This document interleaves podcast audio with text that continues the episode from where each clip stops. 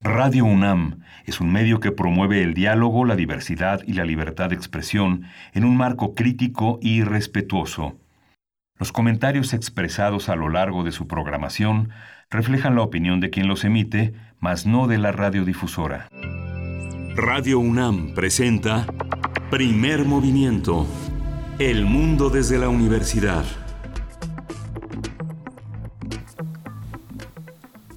Muy buenos días amigos y amigas, bienvenidos a Primer Movimiento. Iniciamos en esta mañana de miércoles 20 de mayo. Miércoles 20 de mayo son las 7 con 7 minutos de la mañana. Yo soy Berenice Camacho y saludo a todo el equipo. El, todo el equipo es un decir, a quienes nos acompañan en cabina y hacen posible esta transmisión. Está Uriel Gámez en la producción y también acompañado de Arturo González en los controles. Mi compañero Miguel Ángel Quemain se encuentra también del otro lado del micrófono de manera remota. ¿Cómo estás, Miguel Ángel? Muy buenos días.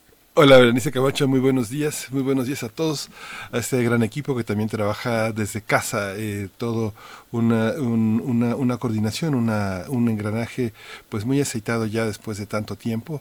Eh, estamos también dándole la bienvenida a nuestros amigos de la radio universitaria de Chihuahua, que también es un gran equipo repartido en tres grandes ciudades, Ciudad Juárez, Ciudad Cuauhtémoc y Ciudad Chihuahua, que también en Chihuahua tienen la oportunidad de dialogar entre sí, de enriquecerse con una programación que a lo largo del día refleja mucho de lo que es ese gran estado y de lo que es la frontera que se vive de una manera muy intensa hasta el sur de Chihuahua, porque, ¿por qué no decirlo, Berenice? Buenos días. Por supuesto, pues sí, así les damos la bienvenida a todos aquellos que nos escuchan en el 96.1 de FM y el 860 de AM, por supuesto, también, o si lo hacen de manera digital en nuestro portal www.radio.unam mx así es, radio.unam.mx. Vamos a tener hoy un miércoles de, eh, pues con muchas conversaciones interesantes. Miércoles de héroes y villanos será nuestro arranque. Vamos a conversar eh, acerca de Newton y la peste negra. Vamos a conversar con el doctor Luis Felipe Rodríguez eh, Jorge. Él es astrónomo e investigador del Instituto de Astronomía y en el Centro de Radioastronomía y Astrofísica también. Pues bueno, eh, porque se acerca ya el Aleph y es eh, parte precisamente el doctor Luis Felipe Rodríguez de este, esta serie de conversatorios que se llevarán a cabo de manera virtual. Todo lo que ocurra en el Aleph pues será de esa manera, de manera virtual y además dedicado a mm, eh, pues, mm, pues discutir, no discutir, sino dialogar desde distintos, distintos ángulos sobre la COVID-19. Así es que esto para el arranque Newton y la peste negra. Y justamente Luis Felipe Rodríguez va a estar el próximo viernes en el Colegio Nacional. El viernes dará una conferencia que tiene como tema Newton y la, y la peste negra. Y hoy en las fonografías de bolsillo, de esa sección a cargo del cronista, del periodista, del escritor Pavel Granados, vamos a tener la voz y las voces de Elena Poniatowska. Así es, que fue ayer, si no estoy equivocada, el cumpleaños de la escritora Elena Poniatowska, pues bueno, nos lo trae Pavel Granados en sus fonografías de bolsillo. Para la segunda hora, nuestra nota nacional, eh, pues estaremos analizando, conversando sobre el uso de plasma convaleciente como tratamiento de pacientes con COVID-19. Vamos a conversarlo con el doctor Carlos Martínez Murillo, quien es coordinador de la clínica eh, de hemostasia y trombosis del Hospital General de México. En la nota internacional vamos a abordar hoy el tema de Afganistán, el acuerdo de paz y la violencia terrorista. Le vamos a conversar con la maestra Daniela López Rubí, ella es una internacionalista y es profesora de la FES Aragón, de la Facultad de Estudios eh, de Aragón. Eh, con, ella tiene estudios especializados también en relaciones internacionales. Así es, y bueno, después llegará hacia la tercera hora la poesía necesaria, ya está todo listo y yo tengo el gusto de compartirla con ustedes para después tener nuestra mesa del día, Miguel Ángel. Sí, vamos a tener una mesa también muy interesante. Eh, tuvimos una mesa a partir de la convocatoria editorialera Sexto Piso y Almadía pidiendo un donativo y ofreciendo a cambio también actividades en línea con sus escritores, con este gran repertorio de escritores que a lo largo de 100 años juntos han hecho y estuvo Tomás Granados en ese, en ese momento con propuestas muy interesantes. Tomás Granados va a estar en la mesa Él es editor, traductor, escritor y director de esta editorial que ya tiene una enorme potencia en, eh, un catálogo pues importante, Grano de Sal. Vamos a conversar también con José María Espinaza. Él es escritor, él es poeta y es ensayista y lo hemos tenido aquí en Primer Movimiento. Y él, él fundó la, junto con Ana María Jaramillo la editorial eh, Ediciones Sin Nombre, que ya cumple 25 años. Es uno de los ejemplos de gran continuidad de un catálogo importante en la edición independiente. Así es, pues bueno, después de la mesa cerraremos con nuestra sección de los miércoles, estas secciones fijas que tenemos a lo largo de la semana, Química para Todos, a cargo del doctor Plinio Sosa. Él es químico y es eh, profesor de tiempo completo en la Facultad de Química, divulgador también de esa ciencia, como se pueden dar cuenta cada miércoles cuando él participa. En esta ocasión nos hablará del manganeso, de las pinturas rupestres a las rejas de prisión Así es que bueno, este es el tema que nos comparte, nos compartirá el doctor Plinio Sosa en esta mañana. Y pues bueno, les invitamos a que se acerquen a nuestras redes sociales mm, de manera muy fácil, nos, nos sigan, nos escriban, nos dará mucho gusto leerles. En Twitter nos pueden encontrar con el, nombre de arroba PMovimiento y en Facebook Primer Movimiento UNAM. Y pues bueno, vamos a ir con nuestro corte informativo sobre la COVID-19 que eh, hacemos cotidianamente, este corte sobre la información nacional, internacional y de nuestra universidad. COVID-19. Ante la pandemia, sigamos informados. Radio UNAM. La Secretaría de Salud informó que el número de decesos por enfermedad de la COVID-19 aumentó a 5.666, cifra emblemática para muchos. De acuerdo con el informe técnico ofrecido ayer por las autoridades sanitarias, los casos confirmados acumulados se incrementaron a 54.346 y el de sospechosos a 29.450.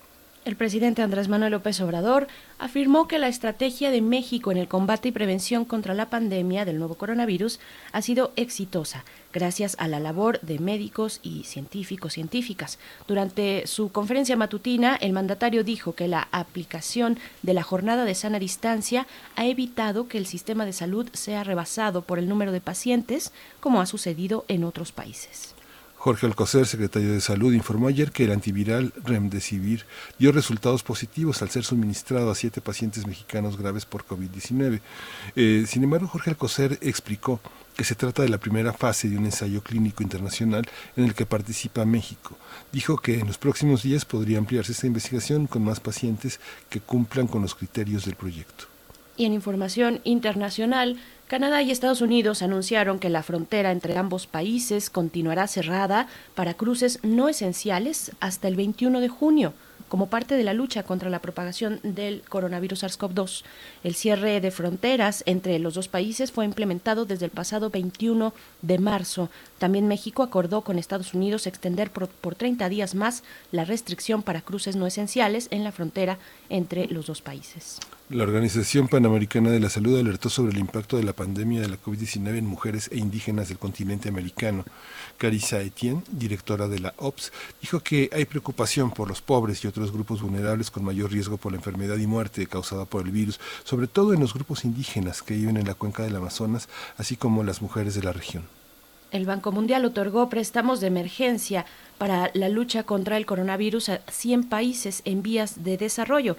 39 de estos países se encuentran en África subsahariana y 7 en América Latina y Caribe. En la información de la UNAM, hoy es el Día Mundial de las Abejas. Donativo Alejandro Cruz Sánchez, académico de la Facultad de Estudios Superiores Cuautitlán, destacó que las abejas son indispensables en el equilibrio de los ecosistemas y en la subsistencia de la humanidad. El responsable del laboratorio del Servicio de Análisis de Propóleos en la entidad universitaria, es decir, eh, el profesor Tonatio Alejandro Cruz Sánchez, eh, señaló que además de polinizar el 90% de los cultivos que nos alimentan, los productos de la colmena como propóleos, jalea real, polen, polen, veneno y cera son importantes en nuestra vida cotidiana. El investigador universitario dijo que el veneno de abejas probado por para la COVID-19 se trata de una aportación importante en esos momentos en que no hay vacuna ni medicamentos contra el nuevo coronavirus. Cabe destacar que en México hay aproximadamente 46 especies de abejas nativas sin aguijón.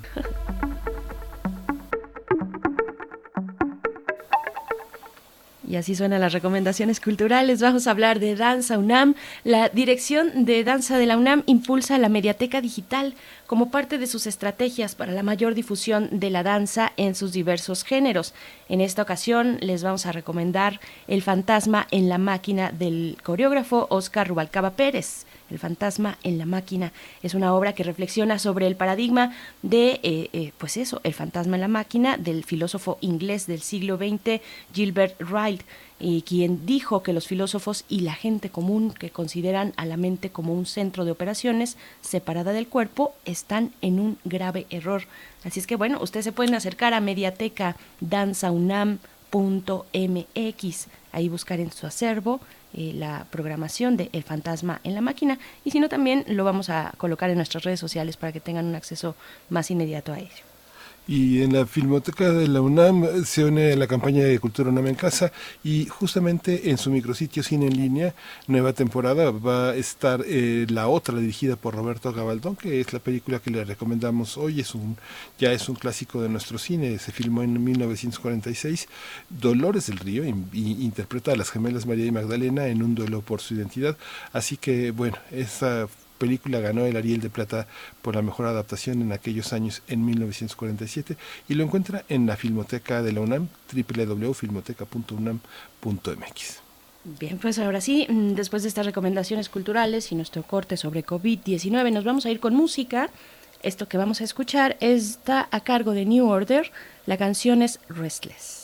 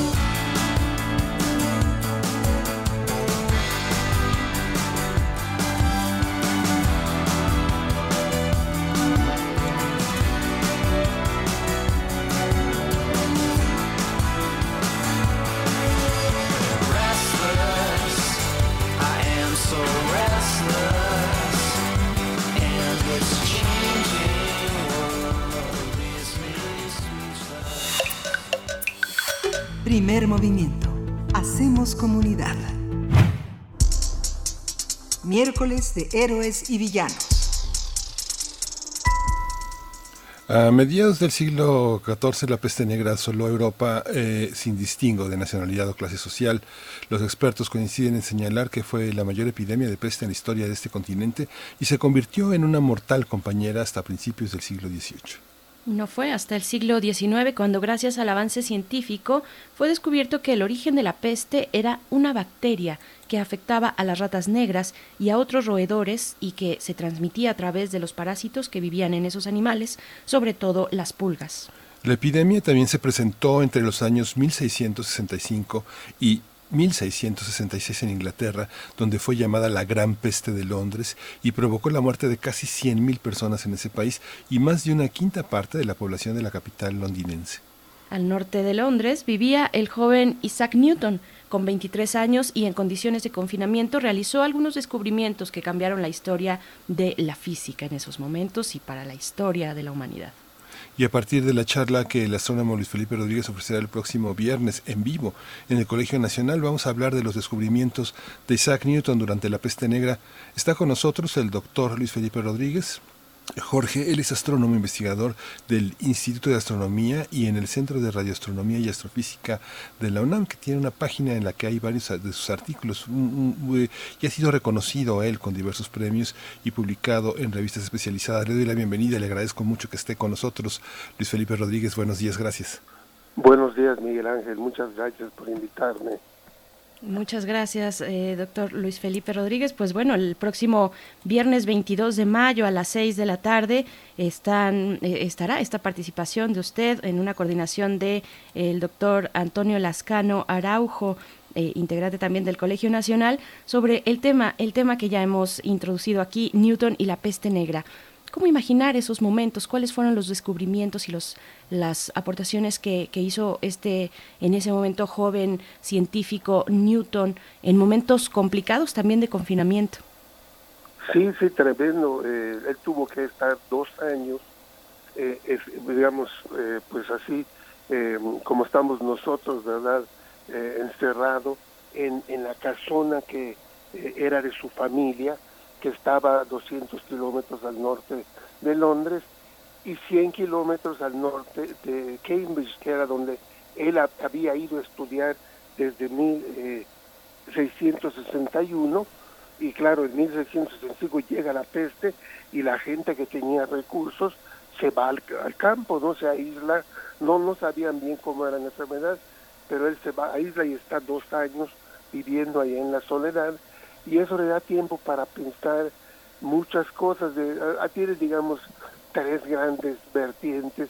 Una es en la óptica, eh, otra es en las matemáticas, eh, descubre el, cálculo, lo que llamamos ahora el cálculo eh, diferencial, y finalmente, aún pues quizá lo más importante, descubre la ley de la gravitación universal, eh, esta idea de que los cuerpos se atraen entre ellos aun cuando estén muy separados. Esta visión de, del encierro lo llevó, digamos, a, sacar lo que traía adentro o cree que sea una, elaboración a partir de los múltiples encierros. Si uno ve, digamos, eh, cómo giran las cosas alrededor de esas épocas, las bibliotecas, sobre todo las bibliotecas clásicas, son son un gran desafío. ¿no? Uno piensa en la biblioteca de Montaigne estaba llena de preguntas. Uno piensa en la, en la, gran biblioteca de Cambridge también en, ya, en, ya en aquellos años de una, de una cuestión muy importante y el cálculo diferencial de alguna manera tiene una raíz, una raíz imaginaria en, el cálculo diferencial en, la, en, la, en, el pensamiento pitagórico, por ejemplo, que permite hacer asociaciones que no era posible pensar en el momento eh, con las matemáticas hasta, hasta ese momento. ¿Cómo se desarrollan esas imaginaciones? ¿Son las bibliotecas? ¿Son los maestros? ¿Es la imaginación personal? Bueno, es, es mucho la imaginación personal. Claro, todo tiene antecedentes y tiene eh, eh, cosas posteriores.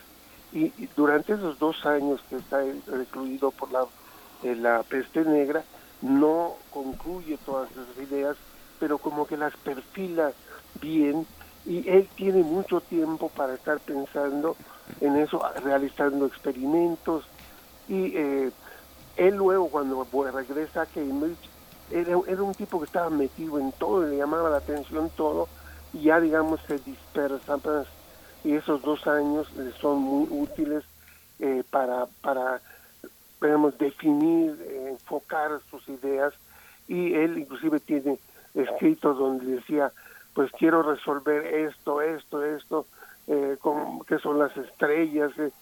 era una persona con una ambición y una amplitud de, intelectual increíble y tenía su propia biblioteca.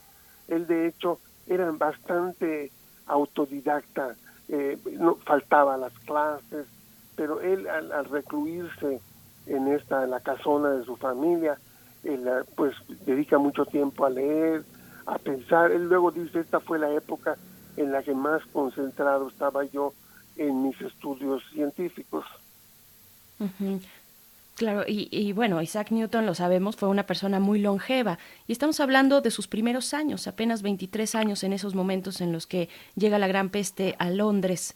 Eh, ¿Cómo pensar tal vez eh, los elementos de los que se rodeaba, las posibilidades de tener eh, instrumentos para, para sus eh, pues para sus descubrimientos, para hacer su investigación en esos momentos que era apenas un joven, claro que, en contraste con lo que fue acumulando alrededor de, toda su vida, a lo largo de toda su vida y ya con acceso posterior a Cambridge, y eh, digamos, ¿cómo, cómo pensar ese confinamiento en tanto los descubrimientos científicos y las posibilidades que tenía en ese momento.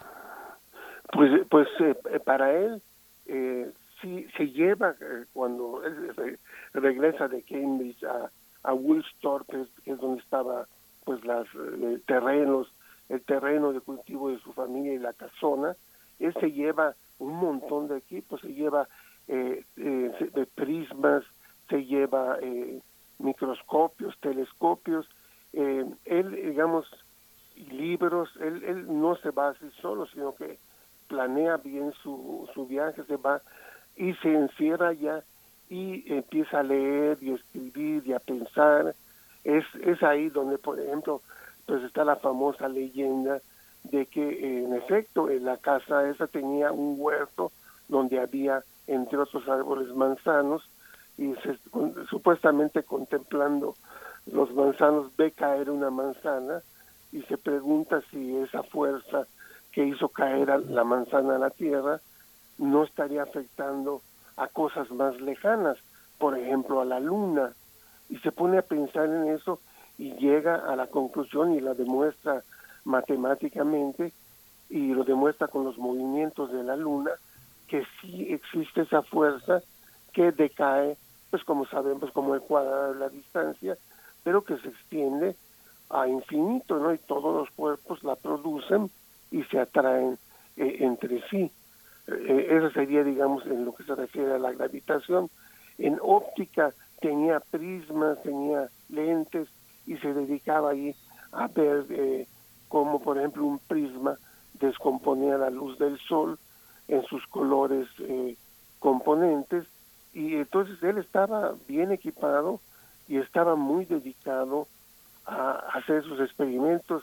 Estaba metido en montones de cosas que no llevaron a nada, pero en muchas eh, tuvo logros y aportaciones fundamentales esta visión de una ciencia en, la que es posible retirarse dos años y producir y adherirse a toda una a toda una tradición de conocimientos como los que se vivían en, en aquellos años en Inglaterra digamos que un mundo insular pero conectado con al mismo tiempo con todo el mundo porque finalmente el desarrollo de la óptica también tendría un gran desarrollo en los Países Bajos. Cómo cómo se dan esos sistemas esos sistemas yo no diría educativos, ¿cómo se dan esos sistemas de pensamiento con sedes tan, tan, tan poderosas? Alemania tenía las suyas en, desde, desde en ese tiempo también, después tendríamos una gran cadena de científicos alemanes semejantes a los ingleses. ¿Cómo se da esa, esa producción de conocimiento?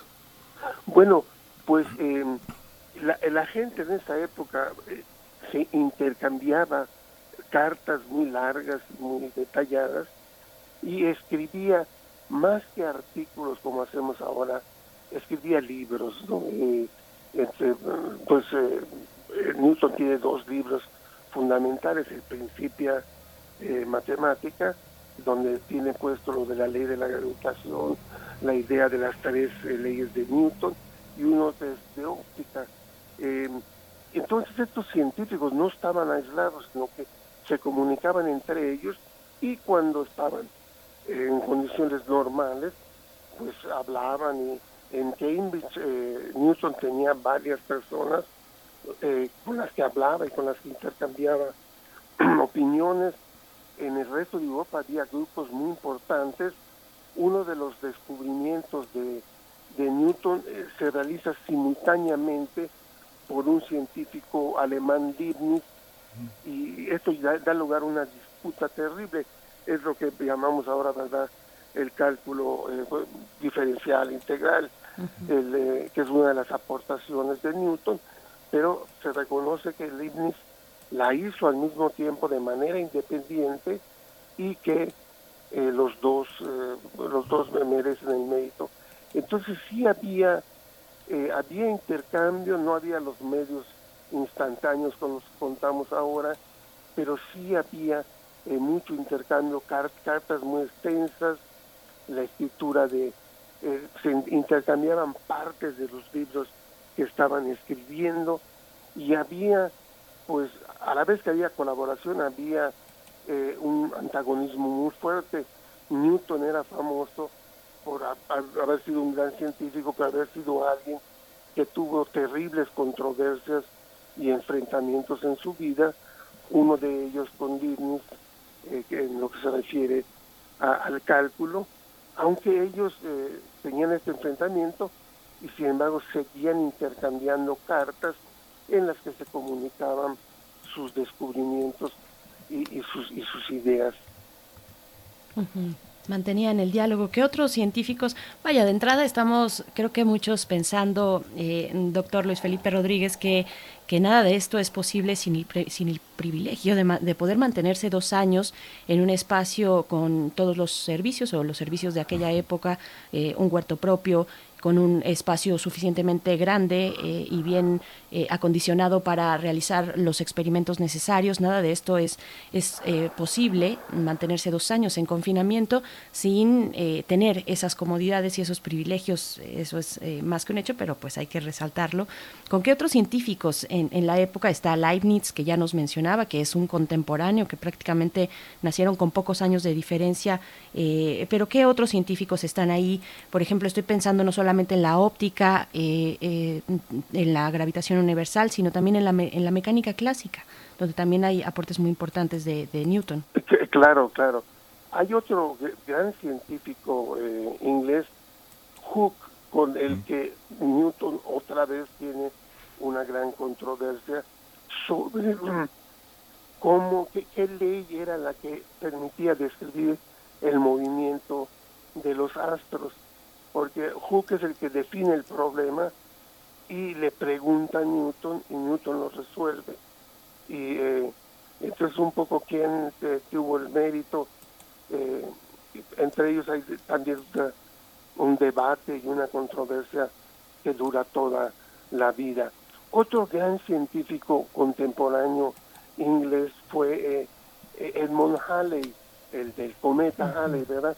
Que era amigo de Newton y que eh, de hecho eh, las conversaciones entre ellos llevan a Halley a pensar que estos cometas que se creía que eran unos cuerpos, eh, quién sabe, precursores de, de, de, mala suerte o inclusive de plagas o pestes, eran cuerpos naturales que regresaban cada cierto tiempo y él calcula había un cometa muy grande que en la historia estaba descrito con los a través del tiempo y él se da cuenta que su aparición es periódica cada 76 años y predice el, la llegada del siguiente la, siguiente visita de lo que luego eh, conocimos todos como como el cometa Halley o conocemos todos como el cometa Halley que pues regresó hace unas décadas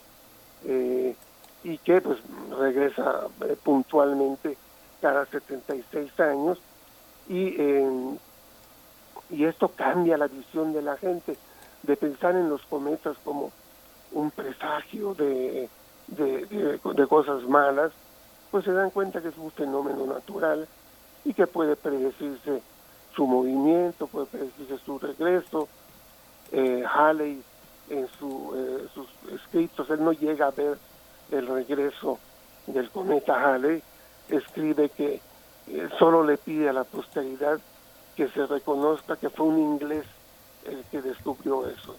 Tenían todo eso de la nacionalidad, había un enfrentamiento en la, eh, digamos está positivo en la ciencia entre Inglaterra y el resto del continente.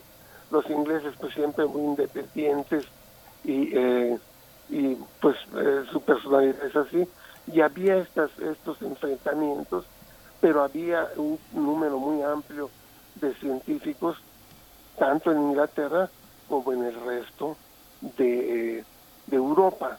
Por dar un contraste, pues en México en esa época estamos hablando de las épocas de Sor Juana Inés de la Cruz. Hay unas, en México hay unos pocos, de pocas personas interesadas en la ciencia, como ejemplo Carlos Sigüenza y Góngora, pero en general no tenemos esa, en esa época pues esos núcleos científicos que había ya en, en Europa. Eh, igual los Estados Unidos estaban igual de abandonados de la mano de Dios, pero en, en Europa y en Inglaterra estaba concentrado la mayor parte de la comunidad científica. Fíjese, doctor, que tuve oportunidad hace ya muchos años, estaba tratando de recordar y, me, falla un poco la memoria, pero yo no sé si usted conoce esta gran novela de, de John Banville. Es una trilogía que hizo sobre Newton, la carta de Newton se llama y es una carta muy interesante. La historia es la de un biógrafo que intenta escribir la biografía de Newton y si se había envuelto pues en unos triángulos amorosos este muy al modo de esos esos años eh, muy inspirado también en las afinidades selectivas de Goethe y escribe otras dos novelas, una dedicada a Copérnicus que se llama Doctor Copérnicus y otra que se llama Kepler. Y justamente una de las cosas que señala, que yo no sé cómo lo ve usted, pero justamente el año de la muerte de Galileo es el año del nacimiento de Newton. Creo que Galileo muere, no sé, creo que en enero y Newton nace en, en, en, diciembre del, de 1642. ¿Cómo se dan estos estos ejes, digamos, eh, Newton pudo pensar que la Tierra jaloneaba a la manzana con la rama porque ya había habido una revolución coperniciana que permitía pensar a la Tierra como al planeta como un centro de muchas cosas. ¿Cómo, eh, cómo ve esta analogía, esta comparación de cosas? Eh, sí, sí, hay una hay una secuenciación de, de ideas, ¿verdad? Em, en un momento, por ejemplo, inicial pensamos, los humanos pensábamos que la Tierra era el centro del universo, porque pues, así lo sentimos, sentimos que no se mueve, que todo gira a nuestro alrededor, y es con eh, Copérnico que esto se, bueno, se corrige y se, dan, bueno, se da cuenta él de que es el Sol el centro eh, de, pues de nuestro, no del universo, pero de nuestro sistema solar, y que los planetas giran alrededor. Entonces todo esto lo, sabía en Newton bien y seguramente lo ayudó a entender las cosas.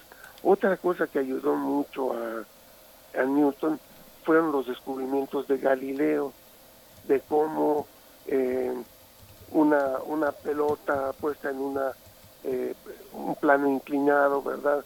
Rodaba, iba cada vez más rápido y eh, y, en fin, eh, hay toda una serie de conocimientos que se producen a partir de Copérnico y de Galileo, que Newton como, digamos, eh, sucesor de estos grandes pensadores toma y que ah, usa, eh, desarrolla más.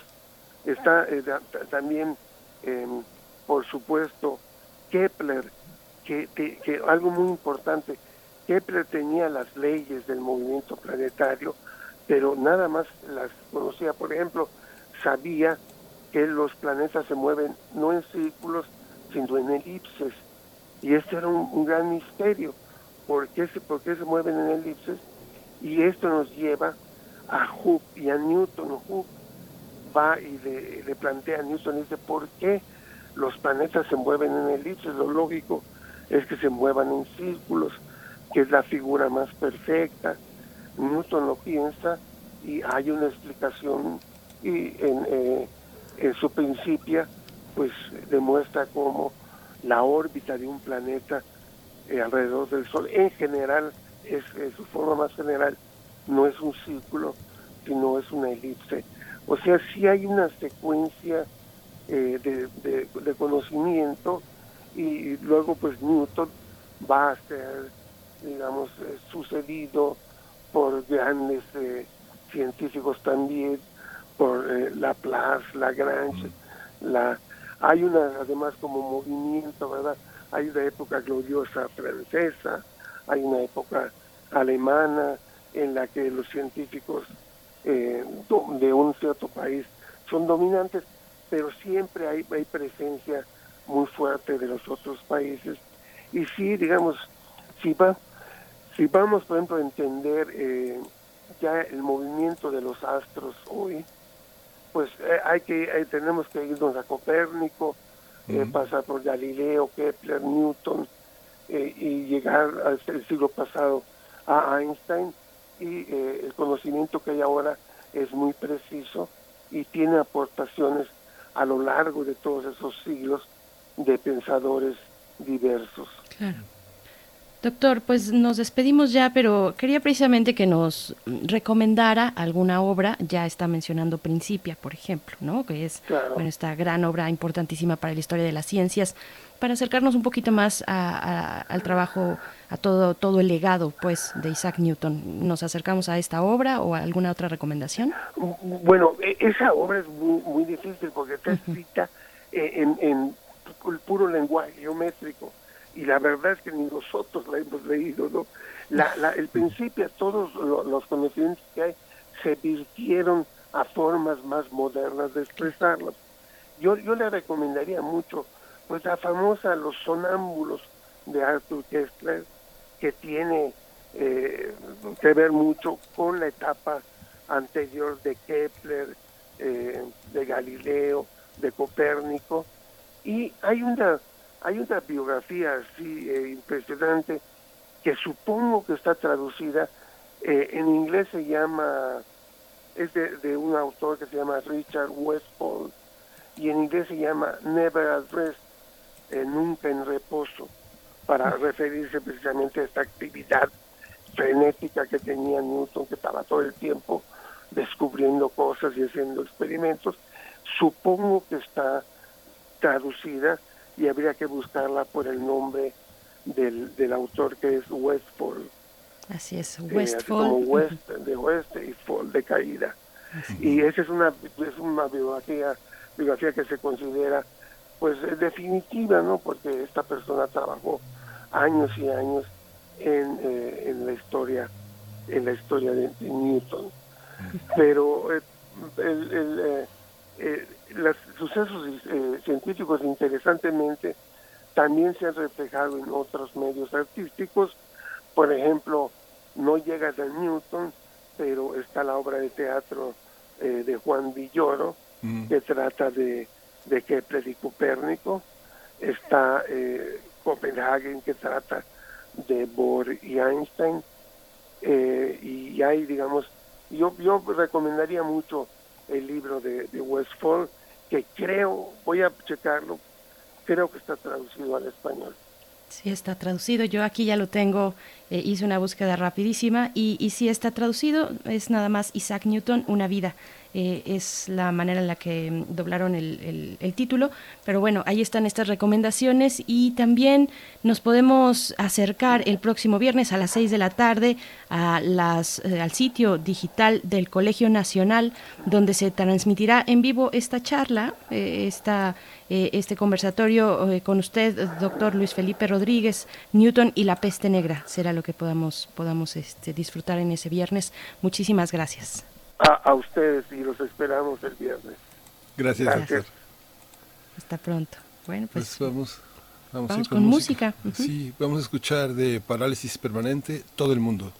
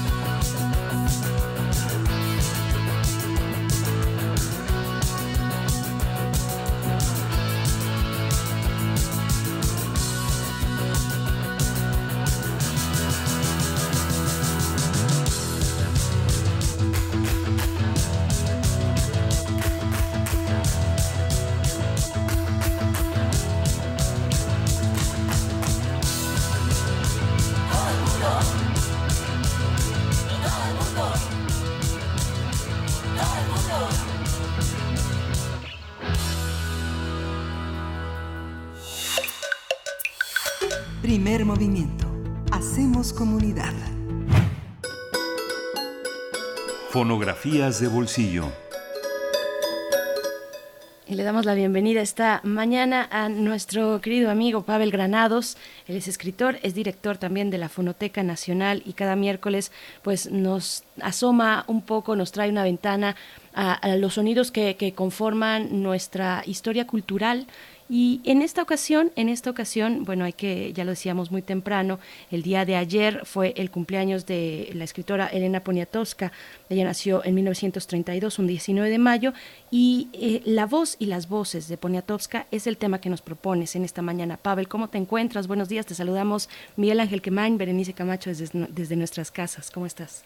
Bere, Miguel Ángel, pues muy con mucho gusto de escucharlos, saludarlos hoy y con mucho gusto también de hablar de Elena Poniatowska, porque sí, ayer cumplió años Elena y para mí es una oportunidad de poder hablar un poquito, de evocar su obra, su estilo y sobre todo, creo yo, su archivo, porque también en la Fonoteca Nacional tenemos por suerte la colección de Elena Poniatowska y para mí es de verdad un, un, un gusto porque Elena es una amiga también de la Fonoteca Nacional. Este año pasado estuvo con nosotros, nos visitó porque eh, hicimos una, eh, una un, un, encuentro con el Congreso de la Ciudad de México hablando de la ley de la de, la iniciativa de ley para convertir la memoria oral también en una obligación, es decir, en guardar eh, y preservar la voz de la de los ciudadanos contando su historia, ¿no? Entonces estuvo Elena con nosotros, estuvo platicando, fue a la fonoteca, ahí estuvo toda una mañana con, con pues con todos, pues, pues, pues estuvimos ahí platicando con Elena y ahí en la fonoteca está eh, guardada una colección que es la colección de Elena Poniatowska, que consta más o menos un poco más, son 516 eh, cassettes y algunas cintas de carrete abierto.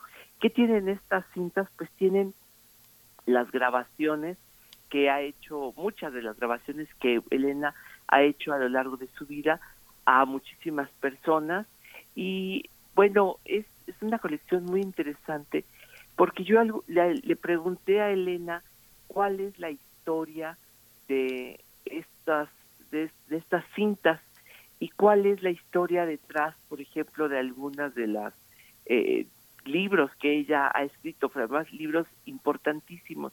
Y es interesante saberlo porque yo le pregunté, por ejemplo, para mí, para yo pienso que eh, Elena como autora eh, es, por ejemplo, ella ha hecho de la entrevista un género literario, no nada más un género periodístico, sino que sus entrevistas, las que, por ejemplo, nosotros hemos leído en, su en sus libros Todo México, son más allá de una entrevista periodística, son verdaderas piezas teatrales o piezas literarias o verdaderas cuentos, ¿no?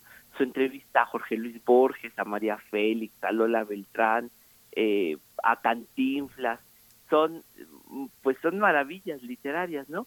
Y yo creo, pienso que en gran medida Elena Poniatowska ha creado su obra literaria eh, basado en esa peculiar y eh, pues eh, diría yo notable eh, capacidad para escuchar las voces de los otros desde la noche de Tlatelolco desde hasta no verte Jesús mío lo que ha hecho, bueno, de sus últimos libros, Dos veces única, por ejemplo, está basada en las entrevistas que hizo Elena a Lupe Marín, es decir, escuchar la voz de los otros. Y yo diría que el gran maestro de Elena Poniatowska es Juan Rulfo, de plano, eh, sin, yo creo que es el, la, la obra que está atrás de Elena en cuanto una influencia literaria, una enseñanza literaria, es Juan Rulfo, porque Juan Rulfo lo que hizo fue también darle vida a la voz de los muertos, darle, eh, darle categoría eh, literaria a la voz de los demás. Entonces, Elena es ah, también, yo diría, la gran creadora de la literatura testimonial, es decir, también la voz de los otros convertida en voz literaria, ¿no?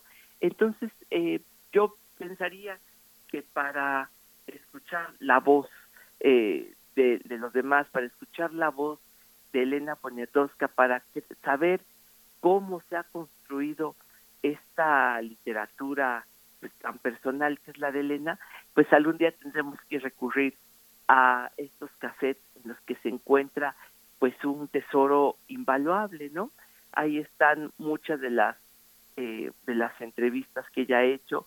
Eh, alguna vez, por ejemplo, eh, escuché y pudimos compartir gracias a, a, la, a, un a un micrositio que hicimos en la página de la Fonoteca Nacional la voz de Consuelito Velázquez, porque Elena le hizo una entrevista larga a Consuelito Velázquez y ahí podemos ver, por ejemplo, cómo de ese diálogo entre Elena y Consuelito después se construyó esta entrevista que Elena hizo y que publicó pues hace algunos años, hace algunos quizá 15 años, cuando todavía vivía Consuelito Velázquez y le hizo un homenaje escrito a la pues a la inspiración de Consuelo Velázquez.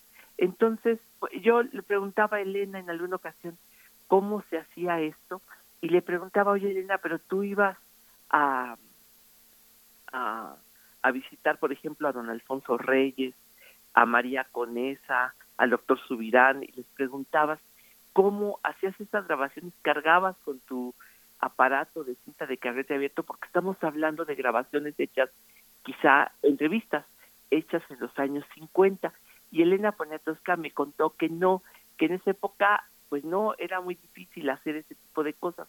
Al principio lo que se hacía, porque Elena estudió taquimecanografía, quizá fue tomar notas al vuelo y eso era lo que se hacía en los años 50 y después llegar a la casa y reconstruir los momentos, ya sea con don Alfonso Reyes o con Cantinflas, pero después ya empezó el pues la la, la práctica de ir y grabar ya con un aparato de cassette aunque me decía Elena para me decía entonces cuando platicábamos acerca de su colección que para ella lo principal era el documento escrito y que poco a poco se fue dando la pues la conciencia de que también grabar y también guardar las voces pues era algo importante, pero naturalmente a lo largo de todos estos años, Selena empezó a mediados de los años 50 a hacer estas entrevistas, poco a poco, muy poco a poco, se fue dando esta conciencia de la voz hablada también como un documento. Bueno, no son pocas, 500 grabaciones, 500 cassettes eh, a lo largo de una carrera, pues que ha creado esta conciencia de la voz para convertirla en una voz literaria. No es poca esta colección, yo creo que la, la, la colección de Elena Poniatowska es una colección de las más notables. Lo que les voy a compartir ahorita, ahorita estas cassettes, claro que están en la Fonoteca Nacional, pero lo que yo quisiera compartir es un tesoro también de la Universidad Nacional de, la UNAM, que es un fragmento de voz viva, porque este, pues esta novela testimonial que es Hasta no verte Jesús mío, pues también la grabó Elena Poniatowska con su voz, fragmentos, ¿no? Pero es la voz de Jesús Apalancares que habla de su propia vida y que le presta su voz a Elena Poniatowska y es una grabación que me imagino yo que se hizo allá a finales de los años 70 y es la voz de Elena Poniatowska alegre y la voz de Elena Poniatowska triste porque son varios pasajes de la vida de Jesús Apalancares que es quien le contó su vida a Elena Poniatowski, nos habla pues, de muchísimos años de la vida de México también. Eso es lo que quisiera compartir hoy, pues con todos en, aquí en primer movimiento. Muy bien.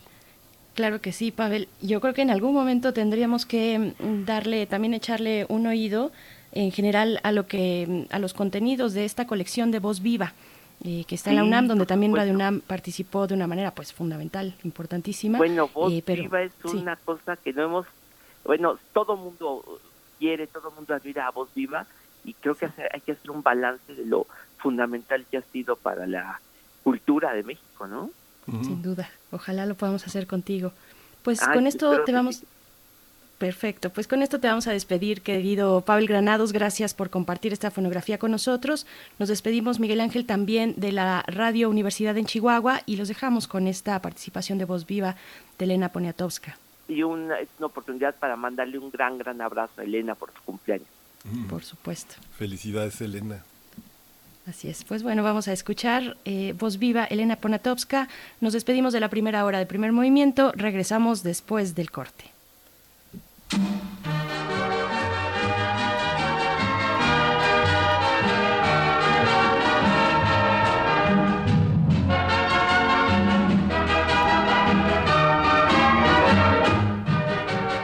Seguía yo entonces en el tercer callejón de Nezahualcóyotl, baile que baile, bebe que bebe.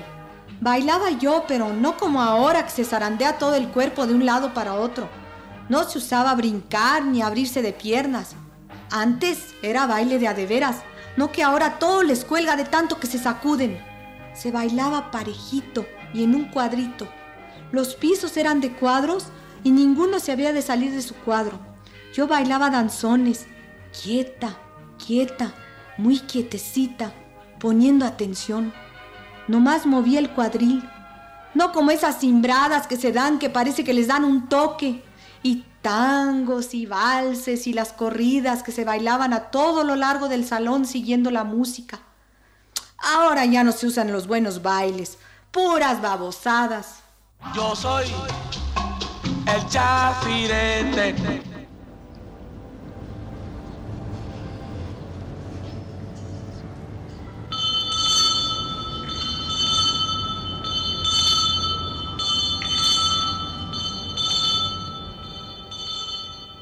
Es duro eso de no morirse a tiempo. Cuando estoy mala no abro mi puerta en todo el día.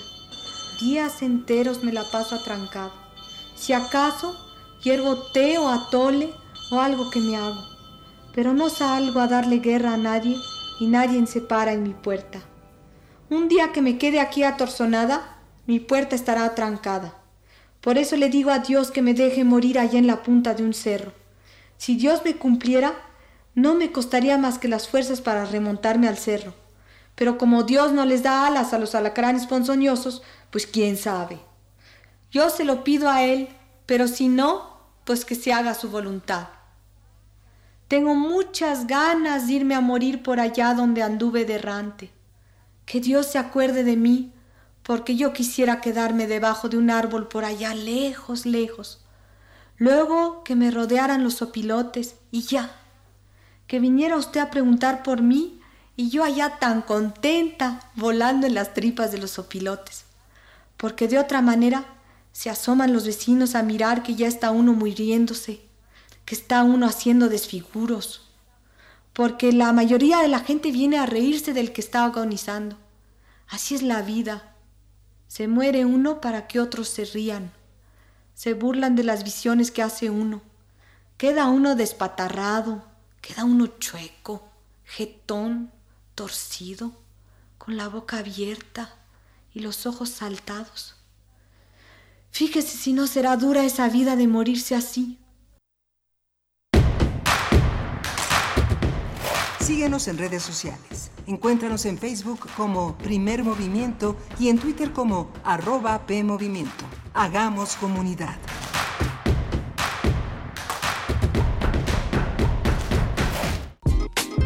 La sociedad mexicana tiene su modo de vida. En ella surgen problemáticas que esperan ser vistas y analizadas por las mismas personas que la conforman. Socialicemos las perspectivas y propongamos soluciones. Radio UNAM y la Escuela Nacional de Trabajo Social te ofrecen un espacio para el diálogo en Vida Cotidiana, Sociedad en Movimiento, con Ángeles Casillas todos los viernes a las 16 horas por el 96.1 de FM. Al observar nuestras prácticas, comprenderemos el entorno. Radio UNAM, Experiencia Sonora. Pidió a los chicos que a la hora del recreo se encontraran en la biblioteca. Empezó planteando el problema a ver si el culpable se declaraba ha desaparecido un libro y necesito encontrarlo. ¿Quieres saber qué sigue? Ahora que toca quedarnos en casa para cuidar de nuestra salud, aprovecha y lee con tu familia los libros de la colección Árbol. Son gratis y están en INE.mx. En México, tú cuentas conmigo, yo cuento contigo. Contamos todas, contamos todos. INE. Al quedarnos en casa, no todo es que hacer, trabajo o estudio. También hay que divertirse. Juguemos en familia. Así mejoras el ánimo, la convivencia y el aprendizaje. Que cada miembro de la familia proponga un juego y encuentren el mejor momento de cada día para disfrutarlo. Hay para todos los gustos. Juegos de mesa, de destreza, concentración. Puedes inventar los tuyos. Así estarán mejor y más divertidos. Pero por favor, quédate en casa. Gobierno de México. Hola, soy Beatriz Rivas. Soy Mario Vargas Llosa. Soy Sara Sefcovic y estoy en descargacultura.unam. Celebramos. Mil audios en Descarga Cultura, con el clásico de la literatura francesa, El Principito. On est un peu seul dans le désert. On est seul aussi chez les hommes, dit le serpent. ¿Se está así de solo en el desierto? Entre los hombres también se está solo, afirmó la serpiente. Novedades. No te pierdas la poesía de César Vallejo. ¿Hasta cuándo estaremos esperando lo que no se nos debe? ¿Y en qué recodo estiraremos nuestra pobre rodilla para siempre? ¿Hasta cuándo la cruz que nos alienta no detendrá sus remos? Te recomendamos. La narrativa de Tununa Mercado. Las discusiones no tienen fin. La sospecha no tiene fin. En los espesores y en la espesura de esa selva sin tiempo, las hojas no caen, el frío no llega, el presente nunca pasa al futuro. Dale play a la cultura para llevar. www.descargacultura.unam.mx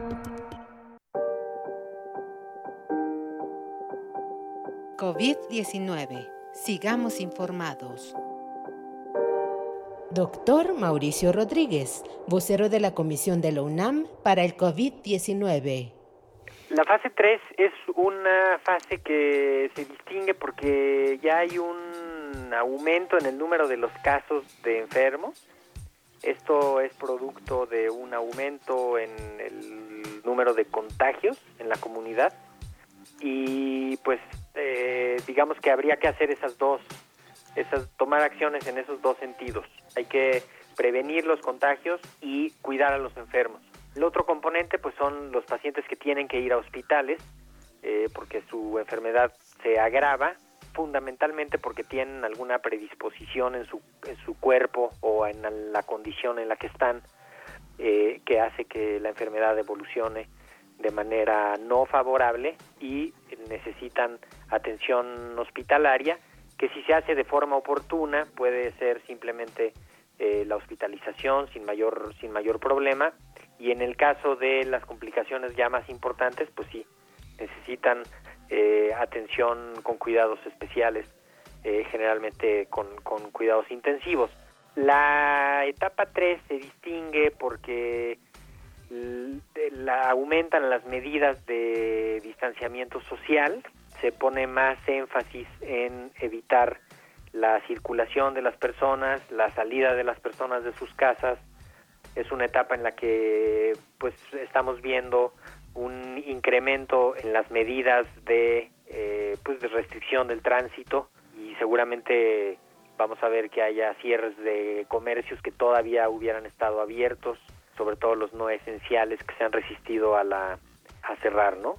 También en la etapa 3 hay un proceso que se llama de reconversión hospitalaria en el que se hacen todos los preparativos, bueno, más bien se ejecutan todos los preparativos que se hicieron en las semanas previas para poder tener mayor capacidad de atención en los hospitales y, y hablamos de capacidad física, de infraestructura, de personal, de insumos, eh, incluso se crean nuevas áreas, se redistribuyen los servicios de los hospitales, se redistribuyen la carga de consultas por otras causas, de hospitalizaciones por otras causas. Se busca apoyo en otros hospitales para poder dejar algunas instalaciones especialmente dedicadas para, para pacientes con COVID-19 sin dejar de atender a los, a los otros, eh, a las otras enfermedades. Y se preparan instalaciones que no son inicialmente eh, instalaciones hospitalarias, pero se prepara pues para poder recibir enfermos eh, que no ameritan hospitalización importante en algún hospital, pero que sí necesitan cierto confinamiento y vigilancia, eh, como pueden ser estos centros de convenciones que se acondicionan, gimnasios y sitios que se pues que se preparan para recibir enfermos, obviamente con la coordinación de servicios médicos y con y con la participación de profesionales de la salud. COVID-19. Ante la pandemia, sigamos informados. Radio UNAM, Experiencia Sonora.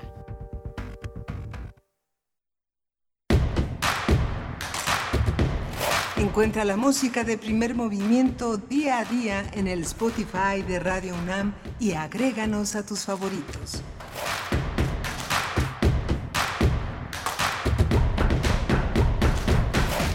Hola, buenos días. Son las 8 o 9 de la mañana, este 20 de mayo, este miércoles 20 de mayo, que estamos con ustedes desde Radio UNAM, transmitiendo desde nuestras, eh, nuestros domicilios. Eh, soy Miguel Ángel Quemain. Berenice Camacho, buenos días. Hola, ¿qué tal? Muy buenos días, Miguel Ángel. Eh, saludos hasta tu casa, pues sí, y al equipo que se encuentra ahí en cabina, al que está de manera remota, y a todos ustedes que nos escuchan a través del 96.1 de FM, del 860 de AM también, y se nos une también eh, la radio Nicolaita. Es un gusto estar con ustedes y llegar hasta Morelia en el 104.3. Buenos días, ¿cómo están? Bienvenidos a Primer Movimiento. Gracias a la Universidad Michoacana de San Nicolás de Hidalgo por esta transmisión. Vamos a estar durante la siguiente hora con ustedes, llegando a Morelia de 8 a 9 de la mañana y también después pueden eh, continuar a través de nuestro sitio electrónico o nuestra aplicación también o cualquier plataforma que eh, transmite radio. Pues bueno, estamos en radio.unam.mx y saludamos de igual manera a quienes, además de escucharnos, nos escriben. Está Eduardo Mendoza por aquí, dice que aquí andamos, aunque no tuitemos. Un abrazo.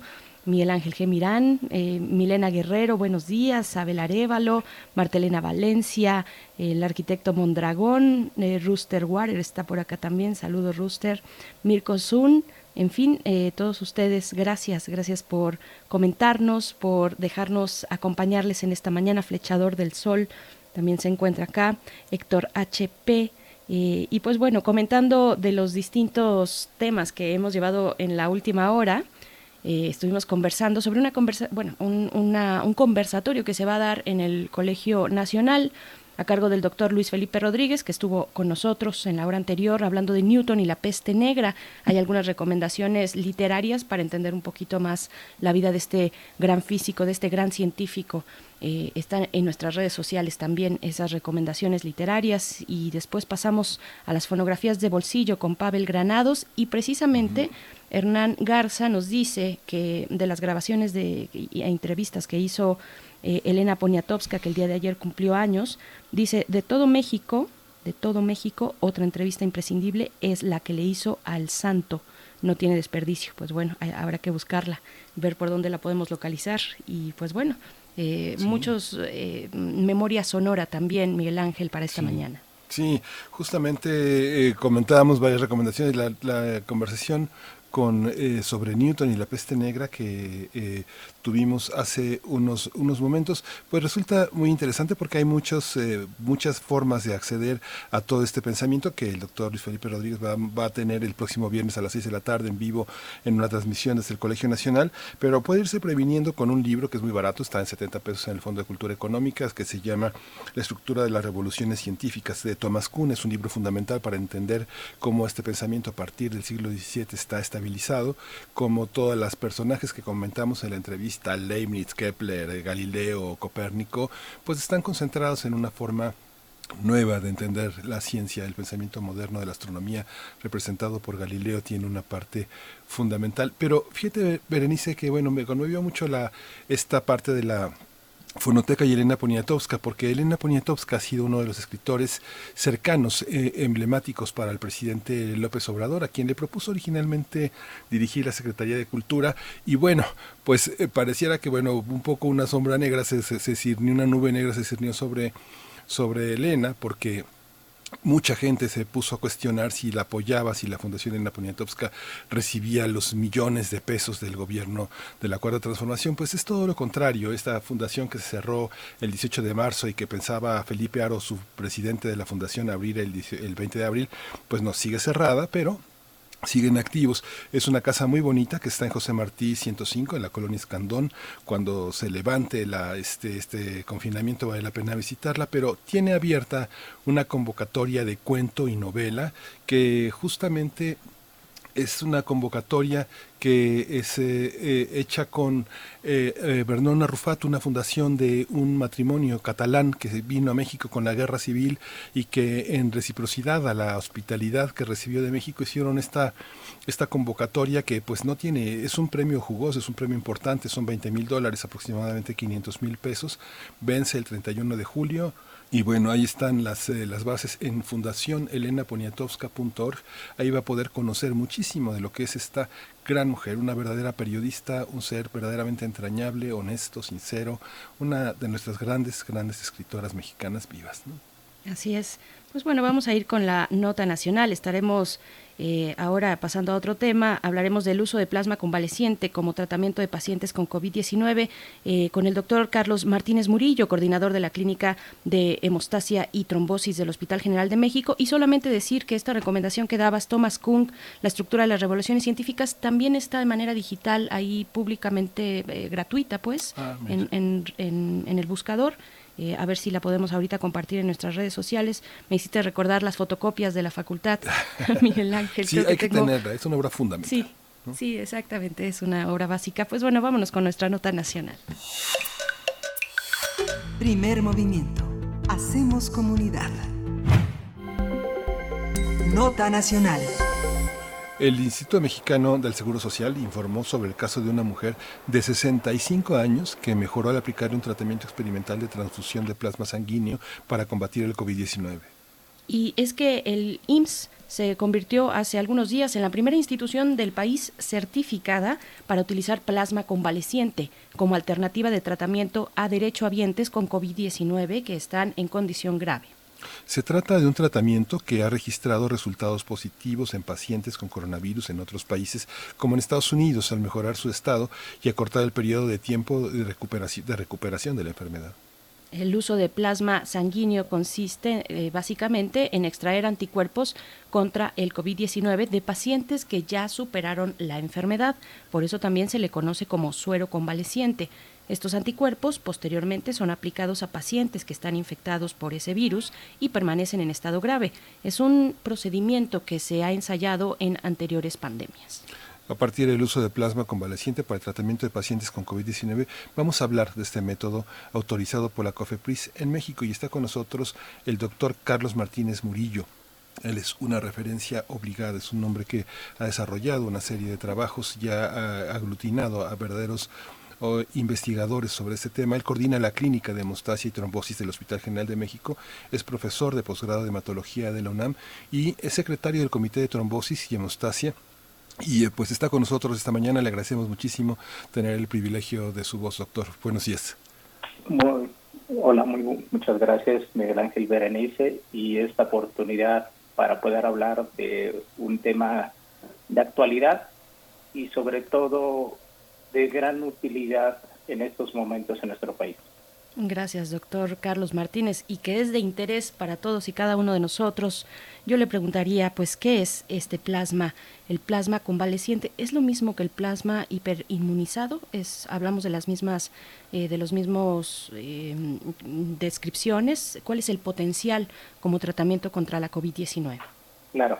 Ok, Berenice. El primer punto, yo creo que vale la pena aclarar para el público es eh, el plasma es un componente de la sangre total, es la parte líquida de la sangre. Eh, es decir, convencionalmente cuando vamos al banco de sangre a donar, nos obtienen una bolsa de sangre total, esa se fracciona en diferentes eh, componentes y uno de esos componentes que es la parte líquida, que aproximadamente son un poco más de 200 mililitros, se considera el plasma que se obtiene. Digamos, ese es el, tratamiento que siempre ha existido desde hace décadas en, los bancos. Ahora, la pregunta específica, ¿cuál es el plasma convaleciente? Consiste en que un paciente que ya fue portador del virus SARS-CoV-2 que da el, COVID-19 y se recuperó de esos individuos, vamos y vamos a ir a hacer la colecta de plasma. Entonces, ¿qué requisitos debe tener para llamarse plasma convaleciente? Es un individuo, primero, que tengamos la evidencia documental de que tiene una prueba positiva para COVID. Y de, posteriormente, tener más de 14 días de que tuvo los síntomas y que ella tiene una prueba, una, una prueba para COVID-19 negativa. Entonces, ¿qué se hace? De esos individuos, de estas personas recuperadas, eh, a través de un consentimiento informado, se les invita a donar. Eh, se obtiene así lo que se llama, conoce como plasma convaleciente de individuos que estuvieron infectados. ¿En qué consiste este tratamiento? Es una forma de obtener una inmunidad pasiva. Es decir, yo si soy enfermo de COVID-19 y te cumplo ciertos criterios, entonces me van a poner ese plasma de un individuo que se ha recuperado que me está poniendo anticuerpos para defender contra el virus. Es decir, es, una, es algo que se llama como inmunidad pasiva inmediata. Ahora, actualmente el, el hecho de, de plasma hiperinmune, eso se está desarrollando por algunas compañías farmacéuticas. Lo que se pretende es exactamente colectar plasma de varios individuos, pero a nivel industrializado, donde eh, se generen niveles muy altos de anticuerpos que permite esa recuperación. Pero esa forma de tratamiento que se llama plasma hiperinmune, en estos momentos todavía no está disponible. Lo que sí tenemos es el plasma convalesciente. Oiga, doctor, el tejido sanguíneo, digamos que el, plasma forma parte del tejido sanguíneo. Esta particularidad del virus de replicarse en, en el RNA, eh, ¿cómo actúa? ¿Tiene algún efecto sobre el plasma? ¿Sobre cómo, cómo actúa sobre el tejido sanguíneo? Bueno, en, en realidad el virus, los receptores AC2, que es a través de los que interactúa el virus, estas espinas, espículas que tiene, son sus receptores. Se puede decir que en general la mayor parte del organismo tiene receptores para este virus. Pero después de un periodo de, viremia eh, y el individuo se recuperado, pudo vencer al, al virus y lo que hace el cuerpo es, con su respuesta inmune, generar anticuerpos específicos contra ese virus y particularmente estos anticuerpos útiles van dirigidos contra estas espículas o espigas que tienen la forma de corona el virus y lo que lo hace muy específico es anticuerpo. Entonces, en realidad lo que lo individuo recuperado, que, en realidad son muchos afortunados, esos los convierten en excelentes donadores para el plasma convaleciente. Eh, ¿Cuál es el papel de los neutralizantes, doctor? Si nos pudiera, que es también uno de los eh, temas que surgen cuando se habla de, de, este, de este virus convaleciente, de este plasma, perdón, convaleciente. ¿Qué son los neutralizantes? ¿Cómo funcionan en, esta, en este procedimiento? Claro, eh, la, la, idea es que estos eh, plasmas, en condiciones ideales, habría que hacer estudios de laboratorio en, en, en alta seguridad, se llaman campanas de alta seguridad tipo 3, donde en teoría el plasma convaleciente lo pongo a prueba contra los virus para ver qué tanto neutraliza el anticuerpo contra el virus. En este momento la metodología existente en México y en el mundo todavía no permite hacerlo de manera abierta. Entonces, ¿qué es lo que está haciendo la mayoría de los protocolos, eh, incluyendo el, el IMSS, que es el único que actualmente tiene un protocolo aprobado por COFEPRIS? Congelar las muestras para que en lo sucesivo permitir hacer las pruebas sacar resultados científicos para permitir conocer qué pacientes sí se beneficiaron, quiénes no. A lo mejor los que no se beneficiaron es que no tenían estos anticuerpos específicamente que neutralizaban las espículas del coronavirus. Doctor, ¿los anticuerpos eh, de, cada persona, de cada organismo, son idénticos o hay anticuerpos diferentes unos de otros? Digamos que tenemos una constante que son las vacunas, las vacunas entran en el cuerpo y se generan anticuerpos. ¿Son de distintos niveles de, potencia? ¿Cada persona genera anticuerpos distintos? Eh, sí, excelente, excelente pregunta. Bueno, nosotros tenemos cinco tipos de, anticuerpos, particularmente los importantes es IgM, anticuerpos se llaman IgM e IgG. ¿De qué depende la respuesta biológica ante un estímulo externo? En este caso, el COVID, es la respuesta inmune de cada individuo. Hay individuos que son asintomáticos, hay individuos que tienen, adquieren la infección y simplemente están sintomáticos, no requieren hospitalización, y hay individuos que llegan a la hospitalización. ¿De qué depende esta respuesta biológica? Pues es, una respuesta eh, individual y es innata. Todos estamos preparados con un sistema inmune, pero a veces depende biológicamente eh, qué tal ese individuo tiene su sistema inmune. ¿De qué depende uno que tenga más y otro? Son esas cosas que aún no se conocen. Entonces, en realidad, ¿qué nos interesaría a nosotros en el plasma convaleciente? Hacer determinaciones de una inmunoglobulina, que es el anticuerpo, que es de la inmunoglobulina G, y en condiciones ideales debería tener títulos que se, se miden en el laboratorio arriba de 1 a 600. Y eso se diría que ese es el mejor plasma. Y nuevamente enfatizo, el, el problema que todavía existe, tenemos la restricción por cuestiones médicas de la COFEPRIS, eh, que creo que recientemente está permitiendo ya la eh, obtener las pruebas de anticuerpos contra, contra coronavirus. Entonces lo que están haciendo todos los bancos de sangre es congelar las muestras, una vez que se tenga la metodología, eh, realizar las pruebas para que a futuro se pueda publicar y mostrar la evidencia científica sólida que diga estos respondieron porque tenían anticuerpos neutralizantes, tenían altos niveles de IgG y además otros anticuerpos. Entonces, eso, eso, todos tenemos, la respuesta biológica es diferente en cada persona. Claro. Estamos conversando con el doctor Carlos Martínez Murillo, coordinador de la Clínica de Hemostasia y Trombosis del Hospital General de México. También es profesor del posgrado de hematología en la UNAM. Eh, doctor, pues nos empiezan a llegar, como es de esperarse, algunas eh, dudas por parte de la audiencia.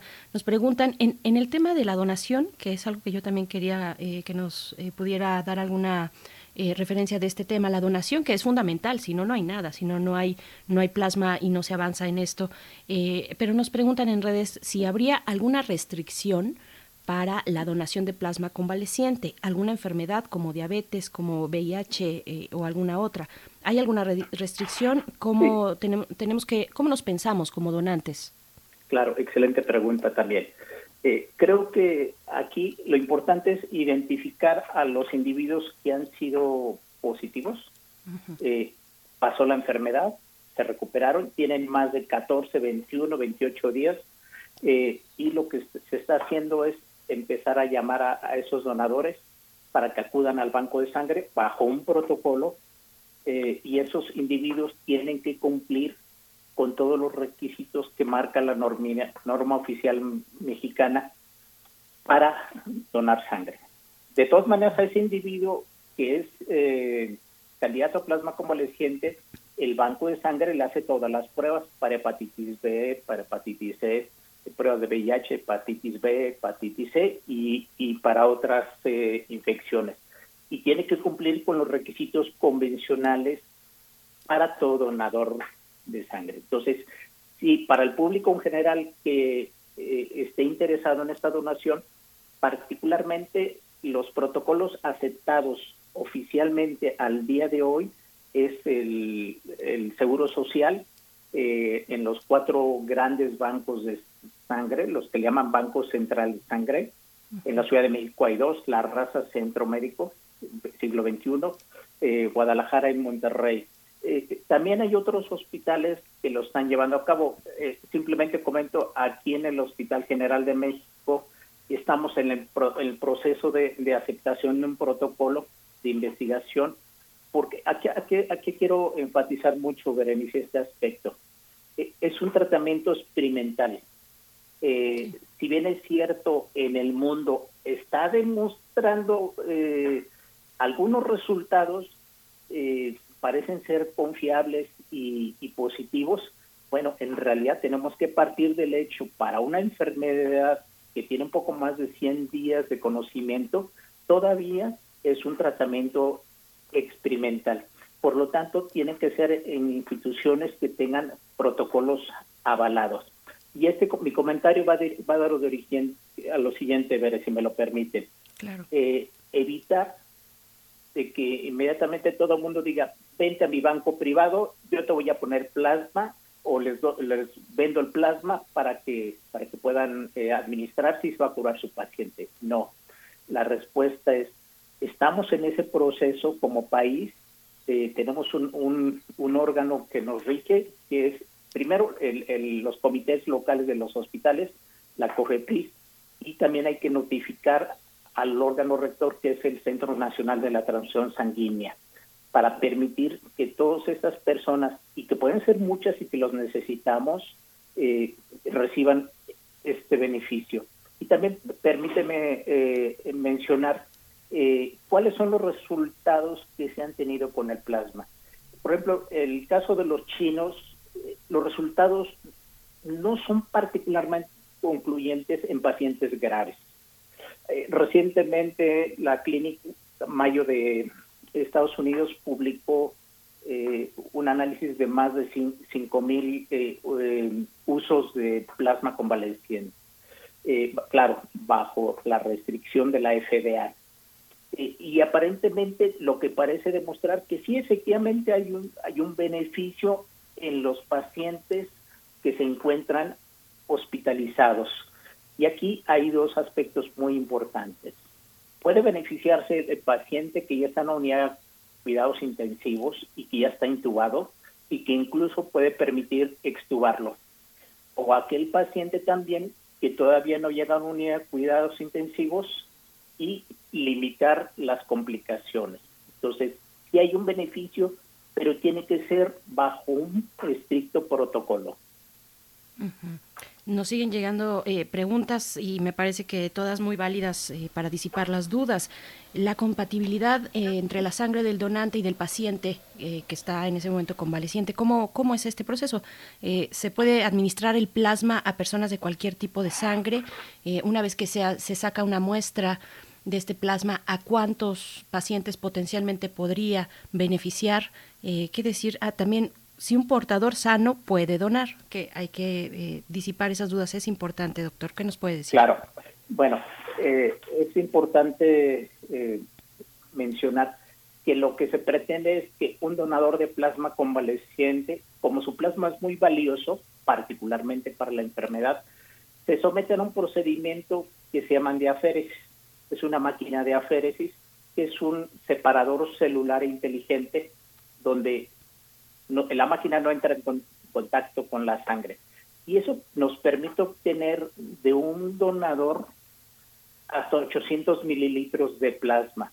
Yo lo puedo fraccionar y obtener hasta cuatro unidades que puede beneficiar eh, en cuatro veces al mismo individuo o a lo mejor a dos, a dos individuos. Idealmente es si yo tengo un paciente que es A positivo, administrarle a positivo si tengo un, paciente y donador. Lo ideal en este momento, dado que son plasmas dirigidos, idealmente es que sea por el grupo sanguíneo. De ahí la necesidad de que cada vez más hospitales nos sumemos a esta estrategia eh, terapéutica. Ahora, eh, la otra pregunta que también es muy importante, eh, tanto para alguien que se recuperó como como que no es portador de, de, COVID. Los bancos de sangre al día de hoy han disminuido sustancialmente los donadores. ¿Por qué? Por, por temor y totalmente válido de acercarse a los bancos de sangre y normalmente los pacientes que están hospitalizados, que requieren quimioterapia eh, o tienen alguna otra enfermedad, que tienen problemas renales, siguen requiriendo de transfusiones. Entonces, requerimos donadores, aunque no hayan tenido COVID, y en este momento es eh, muy valioso tener donadores que hayan tenido COVID, pero primer punto importante, y me interesaría que todo nuestro público lo escuche, tener una prueba positiva y ya en el segundo momento, cuando entran al protocolo, se les hace una prueba y que tiene que tener positiva. ¿A qué, a qué me refiero? Porque la prueba, eh, individuo puede tener un momento positiva, puede durar positiva hasta 45 días, aunque se considera que el periodo de infecto contagioso es de 7 a 10 días. Entonces es muy importante tener una segunda prueba negativa. Eh, bueno, también creo, Miguel Ángel, además de lo que tú quieras eh, agregar, que sería interesante saber cómo, cómo es ese procedimiento una vez que se sacan las muestras, estos 800 mililitros de plasma, que pueden ser, si, si entendí bien, cuatro tomas, ya sea para un mismo paciente o para dos pacientes. ¿Cuántas tomas, eh, por decirlo, o cuántas tomas se suministran para completar eh, este, este procedimiento, que lo sabemos es preliminar, eh, apenas se está llevando a cabo pues por esta emergencia de COVID-19, pero cómo imaginar lo que, lo que implica en términos de insumos, tanto de plasma como de otras cuestiones? Claro, es muy interesante esto. bueno, el, en realidad el donador seleccionado para plasma convaleciente solamente va a donar una sola ocasión Ah, va a donar, se somete a una plasma de aféresis. Eh, las máquinas eh, solamente requieren una sola función, entonces por una vía ingresa la sangre y por otro lado regresa el, ya, ya la sangre que ha sido fraccionada y se va, nos vamos quedando, la máquina se va quedando con el plasma fresco. Podemos, entonces tenemos en una bolsa grande hasta 800 mililitros a veces más, pero en promedio 800 mililitros. Entonces, en un proceso interno en el banco de sangre, en una campana de flujo laminar, en, medidas estériles, se fracciona ese plasma hasta en cuatro unidades de 200 mililitros. Y eso nos va a permitir para diferentes dosis, para un paciente o para dos pacientes. ¿Por qué uno o dos pacientes? yo tengo un paciente en la unidad de cuidados intensivos. Los protocolos habitualmente utilizan de 140 a 200 mililitros en el día 1, 3 y 5. Es decir, se le, se le transfunde al paciente en la unidad de cuidados intensivos o en una sala de no cuidados intensivos a efecto de que tenga un beneficio cuando menos el protocolo que nosotros vamos a llevar en el Hospital General de México es nos necesitamos ponerle tres dosis, es uno, día 1, 2 y 3, 200 mililitros. Quiere decir que nosotros de un donador de plasma convaleciente nos va a servir para un paciente en tres dosis. Ahora, los resultados, eh, cuando menos en pacientes que ya están muy enfermos, no ha demostrado beneficio. Entonces, aquí es muy importante seleccionar a qué paciente transfundir. Entre menos grave esté en paciente, probablemente ese beneficio, pero recordemos, y esto es para el público en general, eh, tenemos una primera etapa de viremia. Esa es parecer que la etapa cuando está el paciente hospitalizado antes de pasar a de cuidados intensivos es cuando el anticuerpo va a luchar contra el virus. Lo que sucede es que en etapas tardías es que nuestro propio cuerpo ya generó una respuesta tan intensa con una tormenta de citocinas y generación de eh, células que realmente es lo que viene a complicar la respuesta inflamatoria y a veces la respuesta viene a, matar al individuo. Entonces, por eso es importante seleccionar muy bien al paciente y en qué momento puede ser eh, de mayor eficacia del tratamiento. O sea, digamos que pensar que eh, este tejido que se ha separado, que se ha abstraído, pues el tejido sanguíneo, tampoco se puede construir en un laboratorio, es, tiene, tiene que venir fundamentalmente de una respuesta orgánica. ¿Este tejido eh, tiene una huella del DNA? ¿Tiene, tiene, ¿Tiene una particularidad, un signo de identidad, doctor? Bueno, sí se puede, se puede identificar, pero en realidad el plasma, eh, a través de esta selección de separación celular, tiene muy poquitas células, eh, leucocitos. Eh, incluso algunas nos pueden permitir que prácticamente se les llama que esté leucorreducido. Eso va a mm. permitir que haya la menor cantidad de DNA y RNA. Es imposible decir que no va a haber, claro que siempre hay, pero al momento actual se sabe que en general eh, es bioseguro en términos de no transmisión del virus. Claro, pues eh, doctor Carlos Martínez Murillo, le agradecemos mucho el tiempo para esta conversación, para llevar información tan importante en estos momentos con nuestra audiencia y ojalá podamos conversar en un futuro próximo. Eh, hay que dejar también repetir eh, esta cuestión de que hay lineamientos para el uso de este plasma eh, y para dar este tratamiento, lineamientos aprobados por COFEPRIS, así es que, y solamente es el Instituto Mexicano del Seguro Social el que puede aplicar este procedimiento en nuestro país para eh, que, pues si nos encontramos por ahí con, con alguna otra instancia o institución que ofrezca dar un tratamiento similar, pues no, no es algo que a, lo que debamos acudir, sino todo lo contrario. Así es que le agradecemos mucho, doctor Carlos Martínez, coordinador de la, de la Clínica de Hemostasia y Trombosis de Hospital General de México, profesor de posgrado de hematología de la UNAM. Muchísimas gracias y muy buen día. Les agradezco la invitación para hablar de este tema importante y bueno, pues un saludo a todo su público. Muchas gracias, doctor. Hasta luego. Vamos a ir con música, vamos a escuchar de Las Odio, Meritocracia.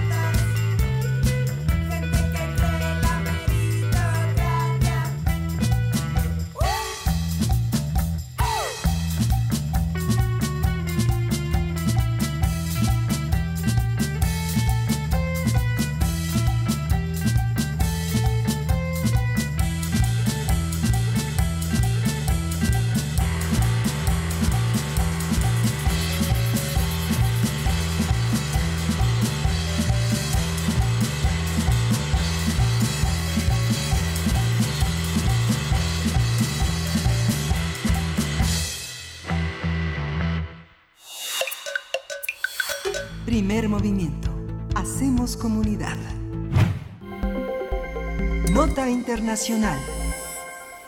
El pasado domingo, el presidente de Afganistán, Ashraf Ghani, y su rival electoral, Abdullah Abdullah, firmaron un pacto para poner fin al conflicto político tras las elecciones presidenciales de septiembre pasado.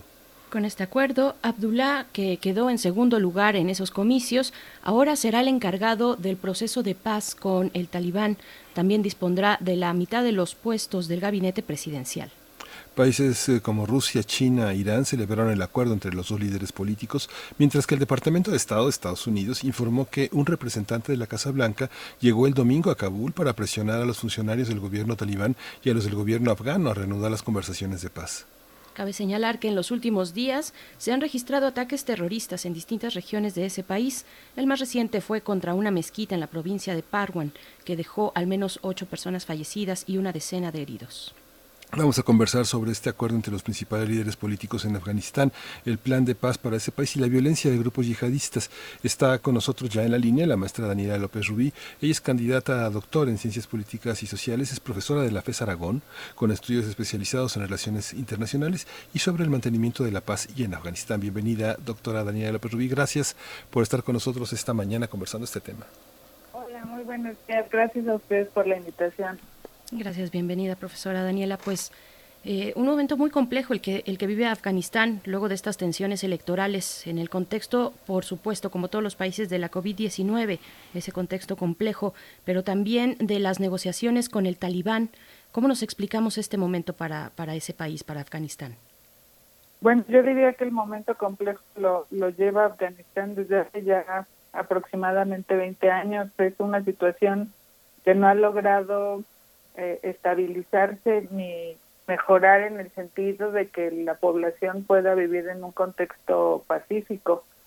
Eh, como recordaremos, la, la, el proceso electoral en Afganistán inició a finales de 2018, cuando empezaron a hacerse las preparaciones para las elecciones. Eh, es un país que tiene una, eh, digamos, una tradición democrática muy joven, que data de, del fin del régimen talibán.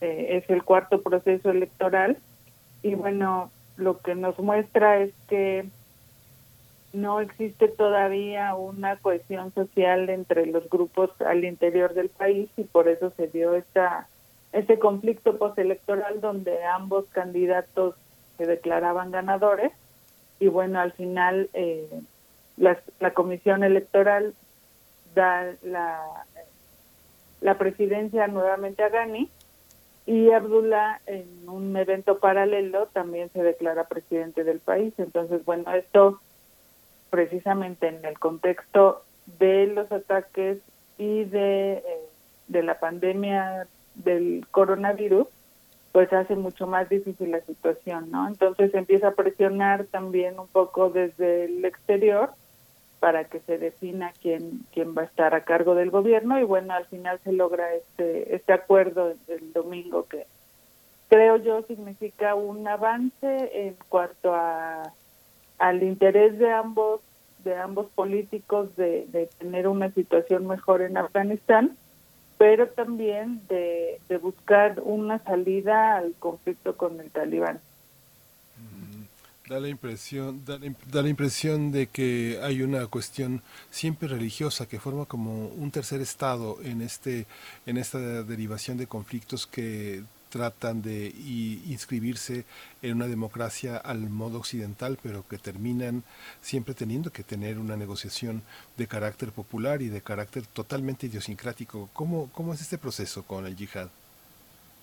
Bueno, aquí lo que creo que es uno de los asuntos pendientes en, en el proceso de paz de Afganistán, es que no se ha podido, digamos, mediar en, cuál es la, la influencia que tiene Occidente representado por Estados Unidos en este proceso, ¿no? Eh, cuando se definió la constitución vigente en Afganistán, pues se hizo eh, tomando como base la Constitución de los Estados Unidos. Y eso es algo que los grupos conservadores antioccidentales no han visto nunca con buenos ojos. En parte también es por eso que, que existe el, la oposición entre Ghani y Abdullah, porque uno representa a, a esa eh, sociedad que ve bien eh, la, la, influencia y la presencia de Occidente y el otro representa al, al Afganistán que de manera tradicional se ha opuesto a la presencia occidental y que no solo se opone a los occidentales, sino también al, al, grupo talibán. Entonces, ya estuvieron en un gobierno de coalición Ghani y Abdullah hace cinco años y pues digamos que la valoración que se hace de ese gobierno no da un resultado tan claro ni tan positivo porque sigue la inestabilidad, siguen los ataques por parte del talibán, pero eh, bueno, ahora ya se ve mucho más claro cuál es el papel que tendrá que jugar Abdullah en, este nuevo gobierno de coalición, que será el de liderar las pláticas con, con el talibán y al mismo tiempo pues buscar ya esa salida que tiene pendiente eh, Estados Unidos de estar prometida desde desde que pues un poco desde que gobernaba Obama, pero ya de manera mucho más clara desde que se firmó el acuerdo entre entre el gobierno de Estados Unidos y los talibán. Profesora Daniela, eh, dentro de todo este contexto que se viene arrastrando de hace tantos años ya y, y con estos, con este acuerdo que es pareciera sui generis esta alianza una alianza inusual para compartir el poder, bueno, eh, nos deja pensando precisamente en, en, cuál será el éxito de, un movimiento como ese, de un movimiento en el poder eh, que podría ser compartido. Pero también dentro de todo eso eh, atraviesa la epidemia de COVID-19. ¿Qué tanto sabemos de cómo se está llevando a cabo en Afganistán? ¿Qué, qué, ¿Cuáles, digamos, las posibilidades que tiene la prensa local e internacional para poder narrar eh, lo que está ocurriendo a nivel de salud en Afganistán? Bueno, yo creo que, que en el caso de, la epidemia de COVID es un agravante a la situación de salud que ya existe en el país. Eh, un buen número de afganos vive eh, debajo de la línea de, de la pobreza, que en para términos prácticos son quienes viven con menos de un dólar al día.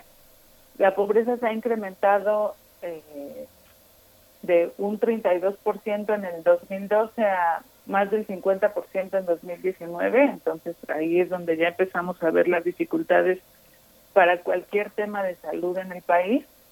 Otro de los problemas es eh, pues las zonas que son muy áridas y que tienen poco acceso al agua potable, sabemos que una de las maneras más eficaces para combatir el, el, coronavirus es el, la higiene y el lavado de manos principalmente. Entonces, bueno, al verlo en las condiciones del país, pues eso se, se, se vislumbra difícil.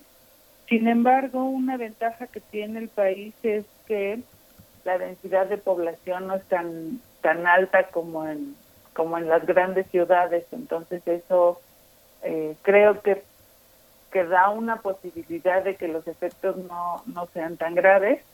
Al día de ayer tenían 7.653 casos confirmados y el número de, de personas fallecidas por esta por esta enfermedad era de 178 personas.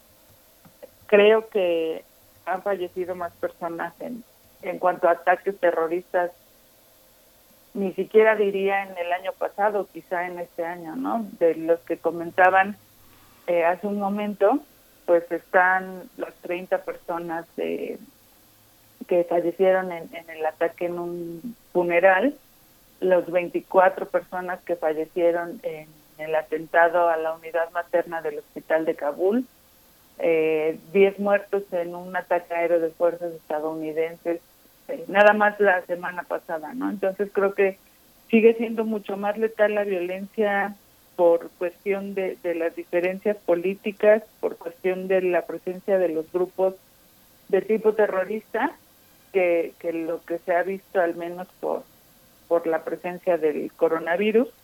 Hay que recordar que Afganistán comparte una frontera muy, muy pequeña y creo yo que casi eh, nulamente transitada con, con China y eh, bueno, el primer caso de coronavirus en, en Afganistán se presentó tres meses después de, que se presentara en China. Entonces, eh, supongo también que por la situación de inestabilidad política, pues no es un destino al que se hagan muchos viajes.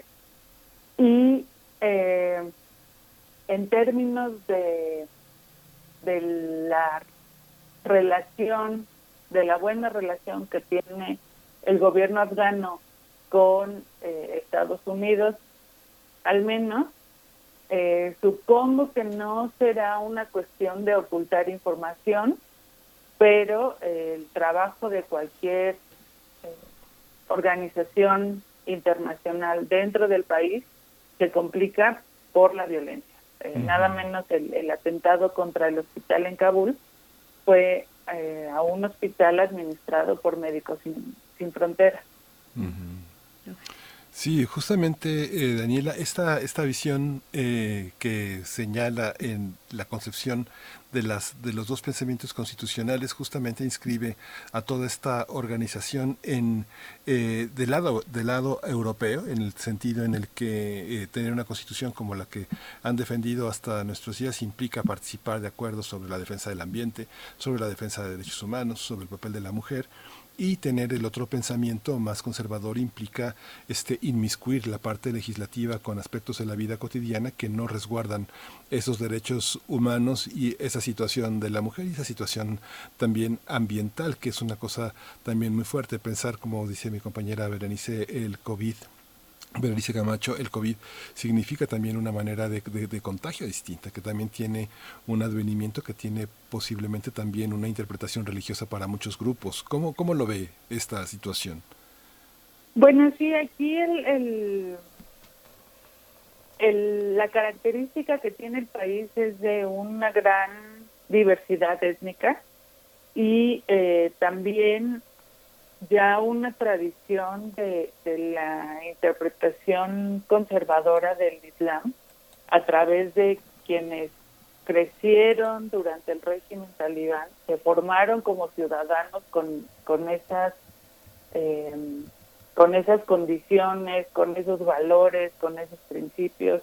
Eh, lo comentábamos en, en, el año pasado que una de las de las banderas que se llevó a Afganistán eh, tras el 2001 era la de la libertad de, las mujeres y en contra del uso de la burka y todavía en el proceso electoral de finales del año pasado las mujeres asistieron a votar con burka.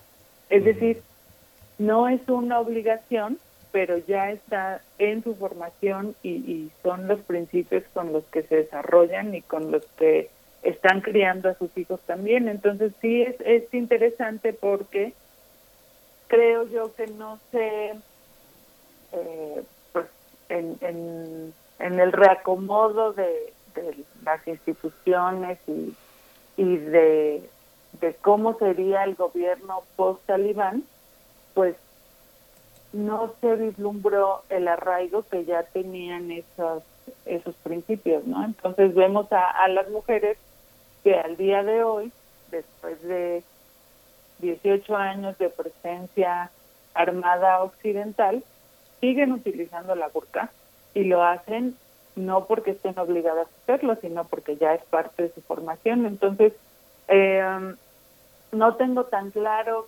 cuáles han sido los, los mensajes que dan los los líderes religiosos en el país sobre el coronavirus, pero eh, pero bueno, creo que la, la urgencia en el país sigue siendo la violencia armada más que, que esta cuestión de salud. Claro. Pues sí, es un tema profundamente complejo el de las mujeres, el uso de la burka, eh, que nos daría para una conversación muy interesante, mucho, mucho más profunda y con más tiempo que justo se nos acaba en estos momentos. Pero yo quiero mm, solo preguntar, maestra Daniela López Rubí, una última cuestión estos atentados, estos atentados, estos casos que se han dado en la capital, en Kabul, eh, toda esta situación pone en riesgo las negociaciones con el talibán?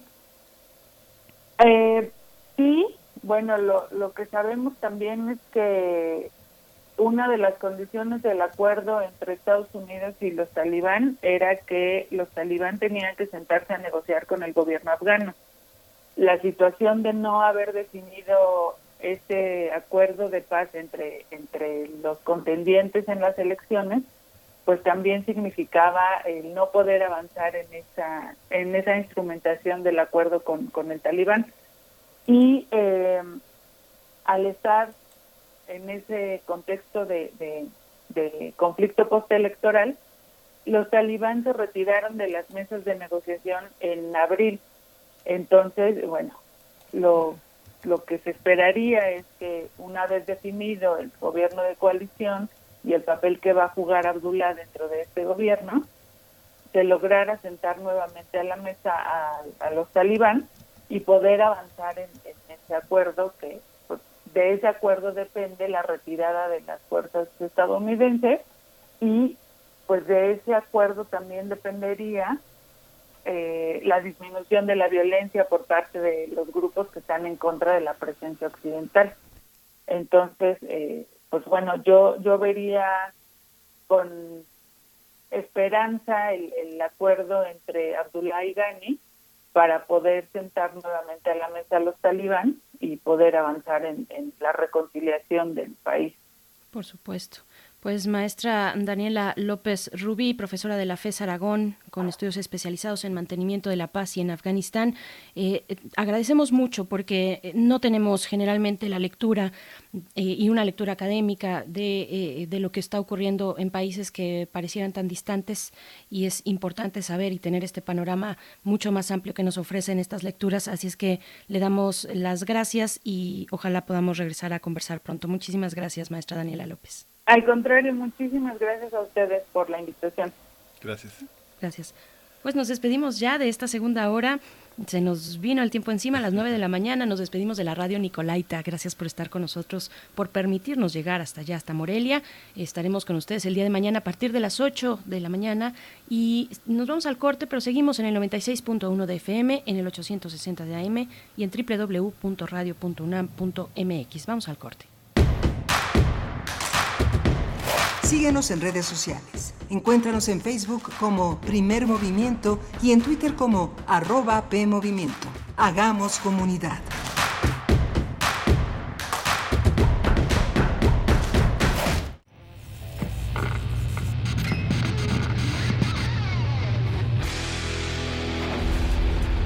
¿Recuerdas esta música?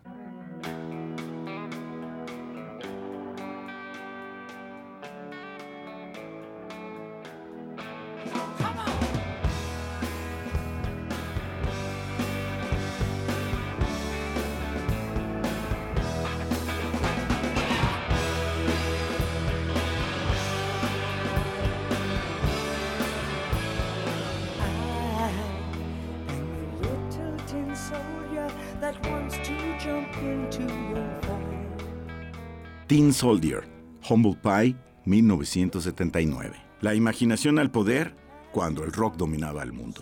Todos los viernes a las 18.45 horas por esta estación. 96.1 de FM. Radio UNAM, Experiencia Sonora. Son tiempos difíciles los que estamos viviendo hoy. Tiempos de incertidumbre, miedo y dolor. Pero queremos que sepas que desde Acción Nacional siempre estaremos contigo. Al lado de cada mexicana y mexicano. Juntos, con prevención, fe y esperanza, superaremos esta situación. Somos Acción Nacional. Con nosotros, sí puedes contar. Contáctanos en www.pam.org.mx o al correo amparos.covid.pam.org.mx. Maestro prevenido, vamos a grabar. Adelante. Soy Óscar de la Borbolla y quiero invitarlos a escuchar un nuevo programa, Las Esquinas del Azar. Óscar de la Borbolla. Sí, Juan, ¿qué estás? ¿Tú qué? estás haciendo aquí? Yo aquí trabajo.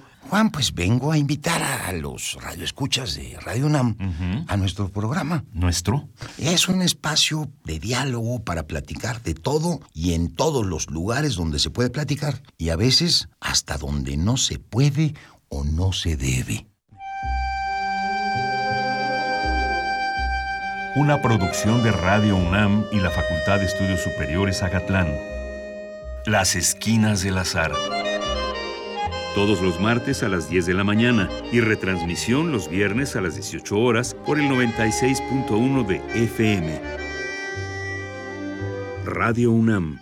Experiencia sonora.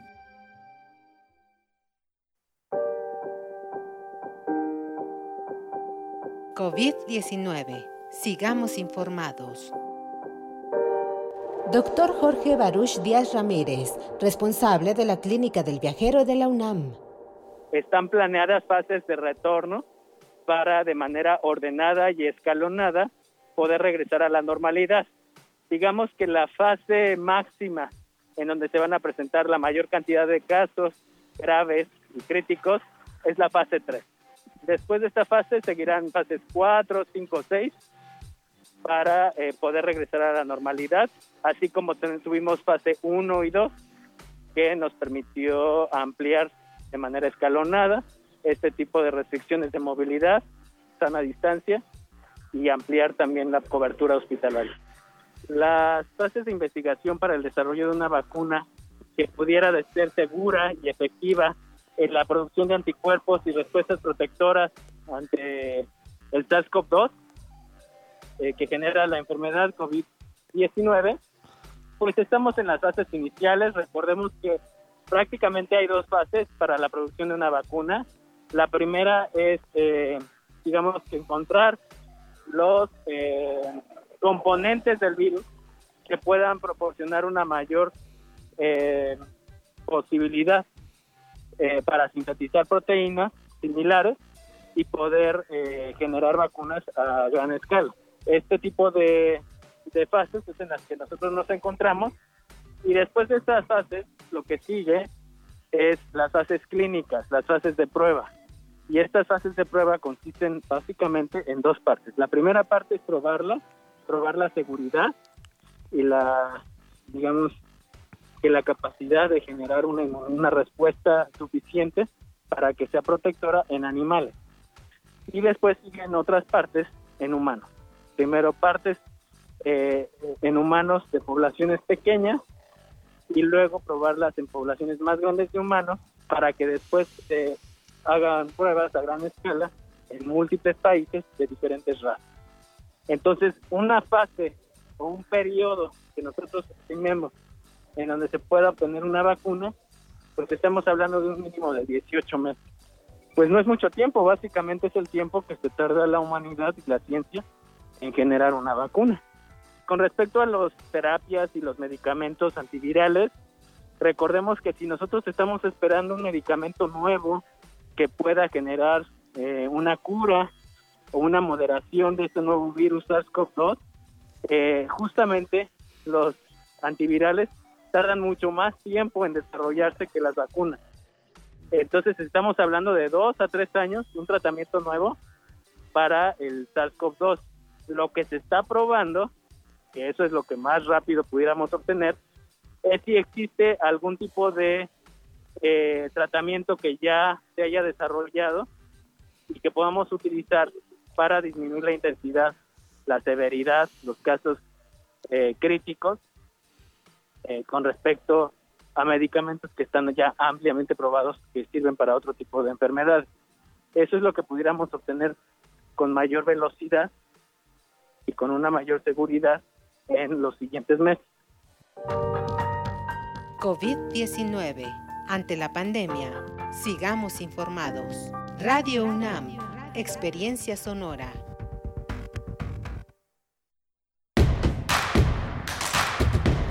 Encuentra la música de primer movimiento día a día en el Spotify de Radio UNAM y agréganos a tus favoritos.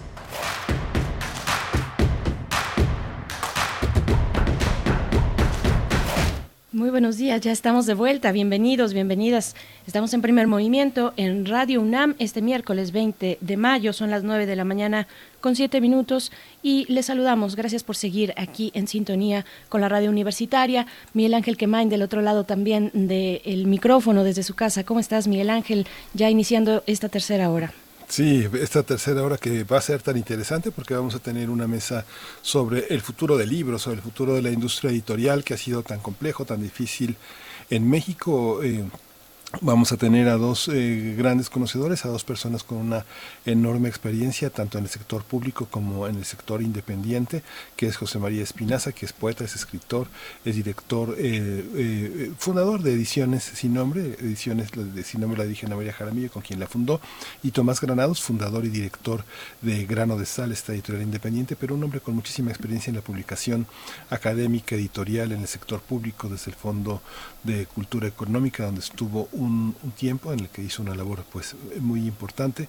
Y ahora vamos a tener la poesía necesaria en la voz de Bernice Camacho. Y venimos, ese trabajo nos da el privilegio de hablar con grandes, grandes académicos como el doctor Carlos eh, Martínez eh, Murillo, que coordina la clínica de hemostasia y trombosis del Hospital General de México, pues es un privilegio tener el tema, el tema de la sangre, que es un tema tan humano, que produce tanto temor, pero al mismo tiempo que hace evidente las redes de solidaridad. En las redes siempre tenemos amigos que piden, que piden donadores de sangre, que tienen algún familiar, algún amigo, algún paciente internado, que es requisito donar sangre para tener los bancos pues lo más equilibrados posible para poder solventar pues todas las urgencias, los tipos tan escasos, las dificultades que, tenemos para, para donar, para ser viables, para tener la posibilidad de salvar vidas con nuestra sangre. Por supuesto que es eh, pues un problema que, se ha puesto de manifiesto en estos eh, días, en estas semanas que atravesamos la pandemia. Eh, no hay, los bancos de sangre pues piden, piden la donación de la ciudadanía, están no robustecidos como deberían, sino con algunos problemas en ese sentido. Perdón, así es que hay que hay que donar, hay que hacer esta conciencia y si ustedes no escucharon la conversación que tuvimos precisamente sobre plasma convaleciente, pues va a estar en nuestro podcast. De verdad vale mucho la pena que podamos acercarnos una vez más a este tipo de, conversaciones, de reflexiones con especialistas, porque finalmente, bueno, es algo que es evidente que a todos y todas nos preocupa eh, las posibilidades de tratamiento ante esta pandemia, ante esta enfermedad de la COVID-19 y el plasma convaleciente es una de ellas que se ha estado utilizando no solamente en nuestro país, eh, en China en primer lugar y después también en otros países como Estados Unidos. Así es que, bueno, hay que, eh, si quieren ustedes regresar, ahí estará el podcast, radiopodcast.unam.mx. Y bueno, dicho esto, vámonos con la poesía necesaria. Si todo está listo, nos vamos para allá. Vamos. Primer movimiento. Hacemos comunidad. Es hora de poesía necesaria. Stanislaw Grochowiak eh, fue un poeta y dramaturgo, también novelista, guionista de cine polaco, que nació en 1934, tuvo una muerte temprana a los 42 años, murió en Varsovia eh, y tiene un estilo poético en el que suele utilizar eh, justaposiciones, por ejemplo, juxtaposiciones sorpresivas. Eh, también se le identifica por echar mano de figuras brutales, trágicas, oscuras. Es también, bueno, escribió, en contraste con esto, escribió poemas para niños que, que valen toda nuestra atención, fue multifacético en ese sentido y continuador también bodeleriano. Así es que de Grochowiak vamos a escuchar el poema Irse desnudando hacia el sueño. Así se titula. Lo pueden encontrar en los materiales de lectura en la sección de poesía moderna del sitio de literatura de la UNAM. Y después sonará, escucharemos a la música, la banda Buscabulla, una banda de Puerto Rico, que en realidad son un dúo, es eh, de un, dúo de estilo electrónico con sintetizadores un poco nostálgicos, pero que eh, no dejan de acudir a los ritmos del trópico. La canción que escucharemos se llama Métele. Así que vamos con Grochowiak, Irse desnudando hacia el sueño, es el poema de esta mañana. Nos desplazamos juntos en esta cavidad disforme, ella alquitranada, yo con vestido azul, ella enverdeciendo desde la calvicie. Aquí, indica, el primerísimo clavo. Aquí suspenderás la cítara de tus, de tus dos manos, y este jilguero, a lo mejor en ellas. Yo pregunto, ella sorda de ambas estrellas negras, aquí, indica, el siguiente clavo, aquí suspenderás el tul plateado de tus pulmones. ¿Y esta rosa posiblemente en ellos? Yo pregunto. ella ciega de ambos oídos perfectos. Aquí indica el clavo de, para la cabeza, suspéndela suavemente, el pico abajo, y ya no pregunto, me quedo desnudo con la aureola del Bautista por encima del cuello del alambre.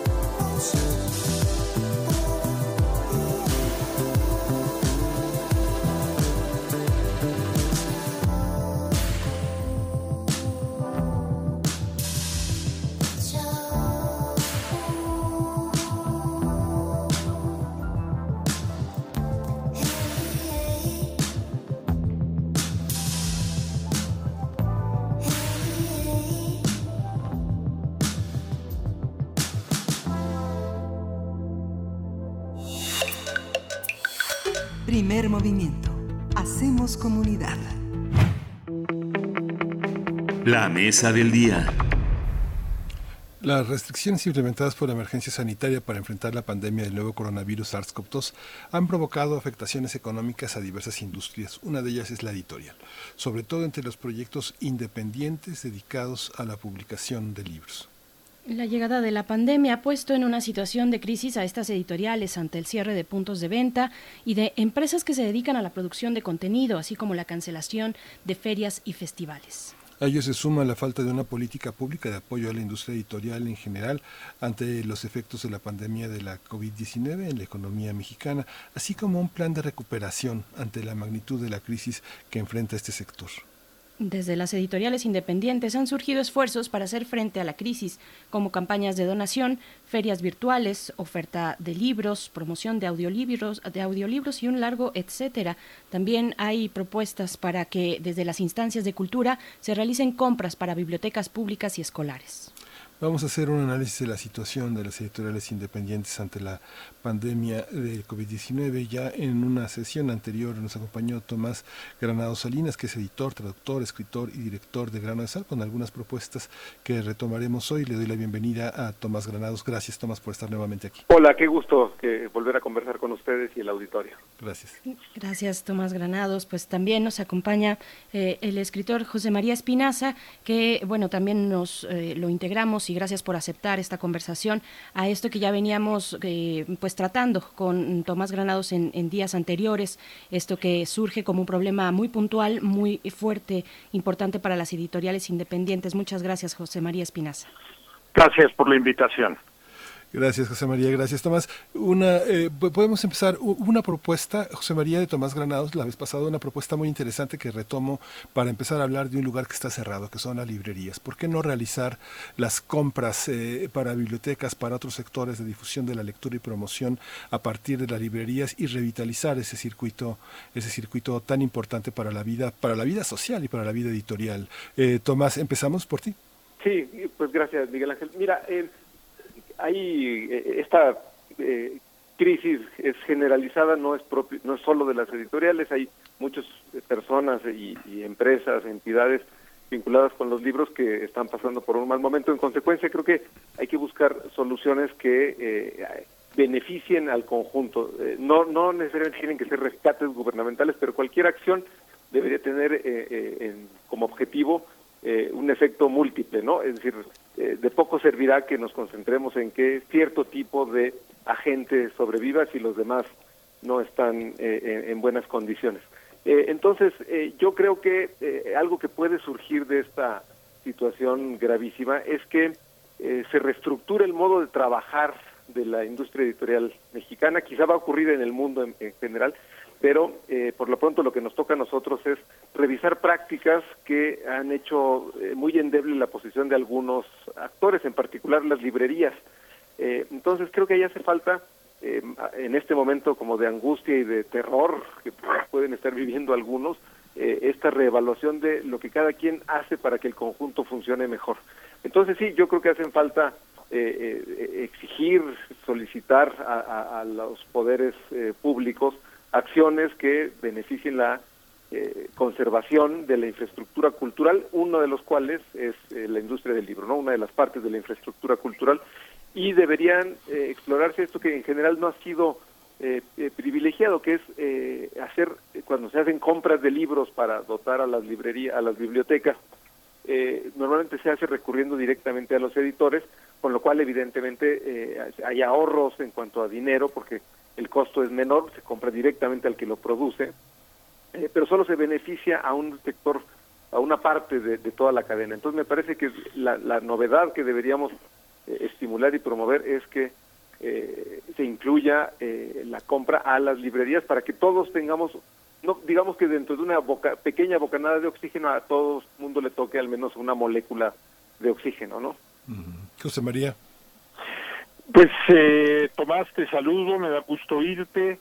Eh, como siempre, creo que lo que planteas es eh, inteligente. El, el asunto, en efecto, está en situarnos en la situación eh, global, la situación en conjunto de un, un momento del país y del planeta que se vio sorprendido por una situación que nos va a sumir en una crisis muy fuerte. Esa crisis obviamente afecta a todas las eh, eh, estancias, los niveles de la sociedad, la economía, la cultura, eh, las prácticas cotidianas. llevamos dos meses en una cuarentena que busca contener los efectos de esa eh, pandemia y eh, en el terreno eh, que más nos atañe a, los que trabajamos en la cultura, en la edición, desde el escritor hasta el lector, pues en efecto hay una crisis que se ve como un abismo. No, no, ni siquiera podemos todavía medirla, tener el, el, el tamaño de lo que de lo que nos va a ocurrir. Eh, las editoriales, las, eh, eh, los mismos escritores a través de la web han buscado ciertas estrategias. Las librerías, en efecto, las librerías es el punto de contacto con el público, es un negocio con empleados, con gastos, con renta, necesita apoyos de política institucional, necesita algo que, que que yo he señalado en otras ocasiones antes de que se presentara esta crisis, que recurra a la, a, la propia colaboración del lector. Eh, las editoriales en México eh, llevan eh, en crisis bastante tiempo, casi es una enfermedad crónica el que estemos en crisis. Y en buena medida esa crisis se debe a falta de lectores, a una política educativa que no condujo a, darle el lugar eh, que debe tener, que merece el libro como elemento central de nuestra cultura. Entonces yo creo que sí, que hay que pensar cómo rescatamos a las librerías, cómo rescatamos a las editoriales, cómo rescatamos a los escritores, cómo rescatamos al lector y el lector tiene que empezar por rescatarse a sí mismo. Em, algunas editoriales han en efecto hecho estrategias eh, de promoción a través de la de las redes virtuales, de subastas, de llamados a la solidaridad. Eh, yo creo que el camino tiene que ir por el recuperar para la lectura el sentido que llegó a tener en un momento donde el, el hombre que leía era visto como, como la persona que leía, el hombre, la mujer que leía era visto como alguien eh, respetable, admirable y no como alguien que eh, es que no tenía otra cosa que hacer.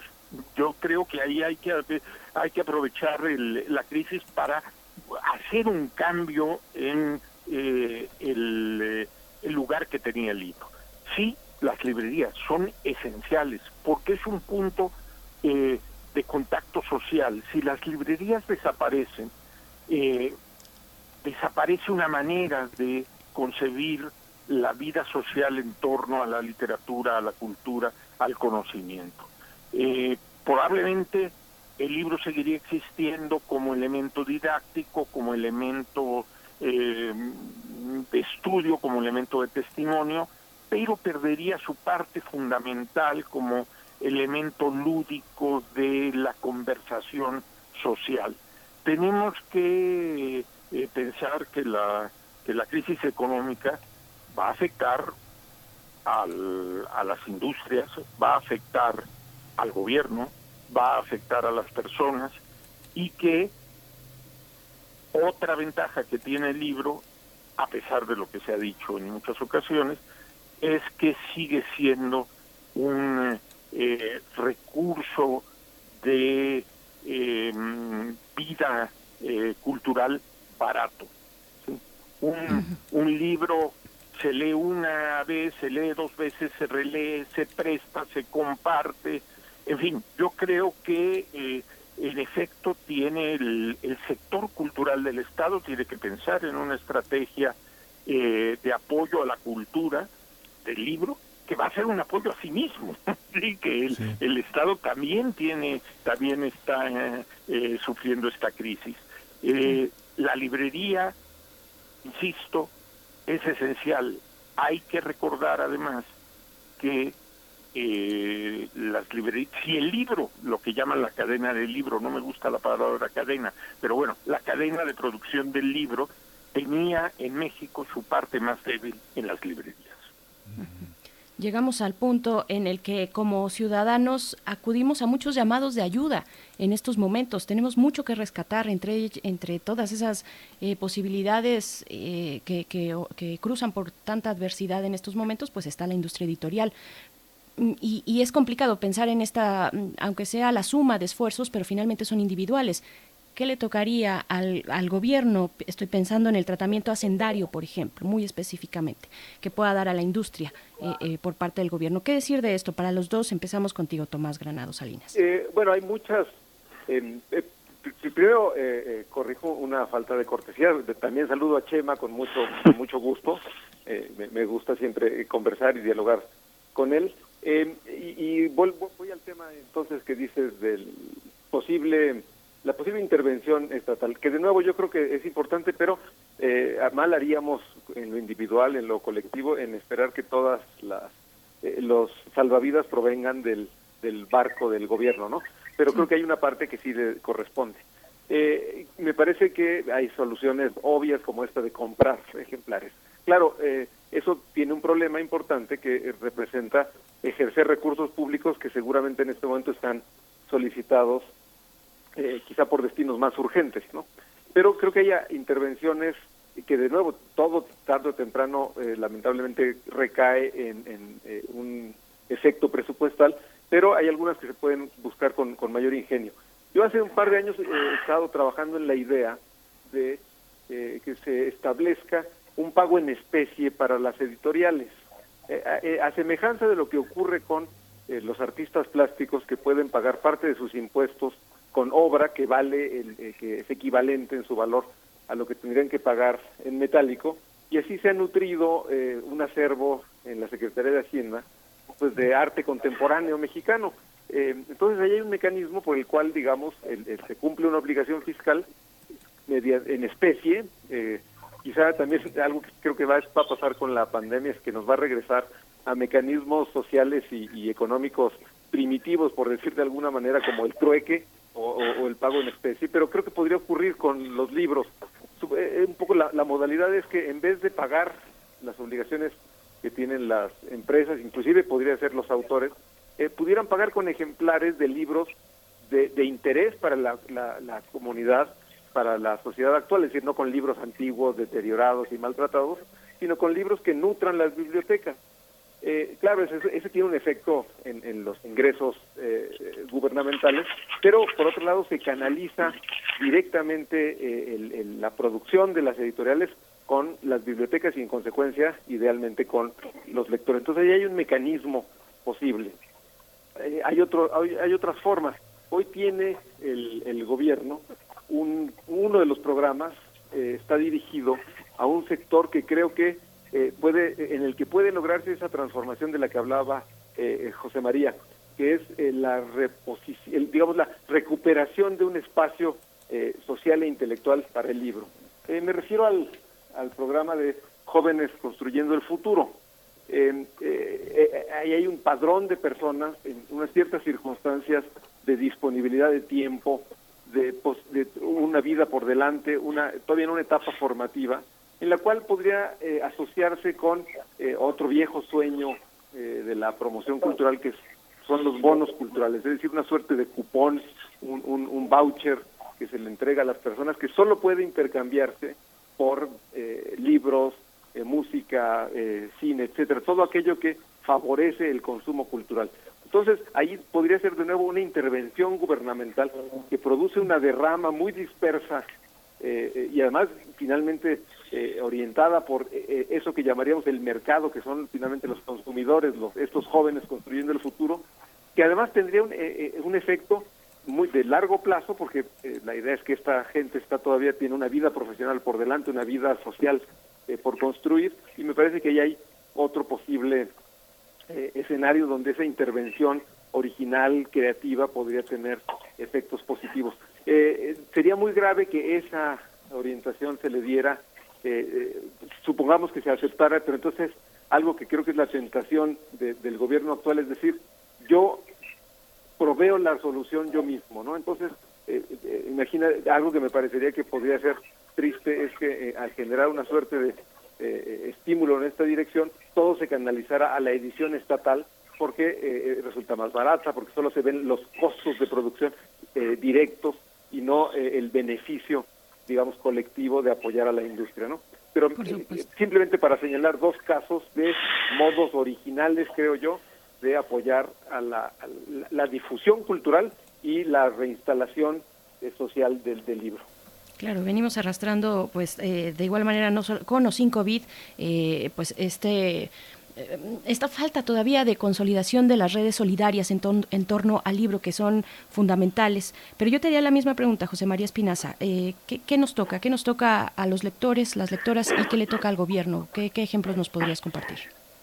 Mira, en lo que señalaba y proponía Tomás, eh, se manifiesta una cosa que es una constante. Los que hemos trabajado eh, en cualquier eh, parte de esa cadena de producción que mencionaba antes, lo hemos hecho eh, desde muy diversas facetas. Eh, tanto Tomás como yo hemos estado en, eh, en, el, en organismos del Estado que promovían el libro. eh, la mayoría de los editores independientes han pasado en algún momento por universidades, por editoriales mayores, por eh, eh, editoriales del Estado, conocemos el funcionamiento de eso y los que están ahora también lo conocen, tienen el talento y la imaginación para plantear proyectos que por un lado no signifiquen una sangría eh, para presupuestos que en efecto tienen en este momento otras prioridades y por otro lado para que la nueva realidad de esa de ese regreso sea para el libro mucho menos eh, hiriente y dolorosa de lo que va a ser porque sin duda va a ser. O sea sí tenemos que tener la perspectiva de que frente a nosotros hay una crisis muy profunda porque eh, las prioridades que vienen de lejos no están situando al libro en un, en un primer plano. Eh, eso, no sé, la, la idea de, de Vasconcelos hace 100 años, o la idea del libro de texto gratuito, o la, la idea del, del libro como una manera de, de em, vivir eh, se desgastaron y tenemos que recuperarlas. Para eso, mm, eh, yo he sugerido que ahora nuestro camino es mirar al lector, no mirar necesariamente al Estado. Es decir, el lector tiene que ser el mismo una iniciativa eh, de, de- de ir en busca eh, del libro, de, de defenderse a sí mismo en ese sentido de la lectura. Las medidas fiscales, eh, de apoyo, de facilitación que el Estado promueva van a ser muy importantes y necesitan ser muy imaginativas e inteligentes. Igual que lo que va a ser importante que los pequeños editores tengamos nuestra eh, campaña de recuperación del lector, los grandes la suya. La cadena del libro está demasiado interrelacionada para que no ocurra que si hay una crisis en las grandes editoriales, repercute en las pequeñas editoriales y repercute en las librerías. Está todo conectado. Eh, la, la única cosa que, que, que tenemos a favor es que llevábamos unos 20 años donde la industria editorial independiente, utilizando este término para designar un fenómeno particular, no tanto con el contenido político que en un momento surgió, eh, pasaba por una época muy buena. Eh, las ferias del libro en el en la librería Rosario Castellanos mostraban que teníamos una efervescencia de nuevos editores con alta calidad, con gusto, con oficio, con eh, bibliodiversidad. La bibliodiversidad es esencial para una cultura. Si, si la perdemos, si esta se monopoliza por el Estado, es un desastre. Lo hemos, lo hemos visto mil veces. El, el, el Estado tiene que intervenir, pero tiene que intervenir de una manera eh, particularmente inteligente donde eh, provoca que pueda haber grandes editoriales, medianas editoriales, pequeñas editoriales y ediciones del Estado y ediciones universitarias y ediciones médicas y ediciones de, eh, de lujo eh, y, y todo un espectro muy grande que sea saludable en todos los niveles. Y se puede. El, el, el asunto es tener una política eh, capaz de mirar eso en conjunto y no decir los libros de poetas para 300 lectores, eh, pues está lo mismo, eso no importa. Lo que importa es 20 mil ejemplares, 50 No, esa es una política equivocada. También sería una política equivocada decir los libros de 20 mil ejemplares no importan. Entonces hay que tener una, una eh, postura frente al regreso de mutuo apoyo, de una mirada hacia el lector. No cometamos, creo que Tomás ha insistido ya en ello eh, tres veces y creo que es importante, no cometamos el error de estar mirando el Estado para que nos salve. porque no quiere me gustaría agregar y porque no va a poder.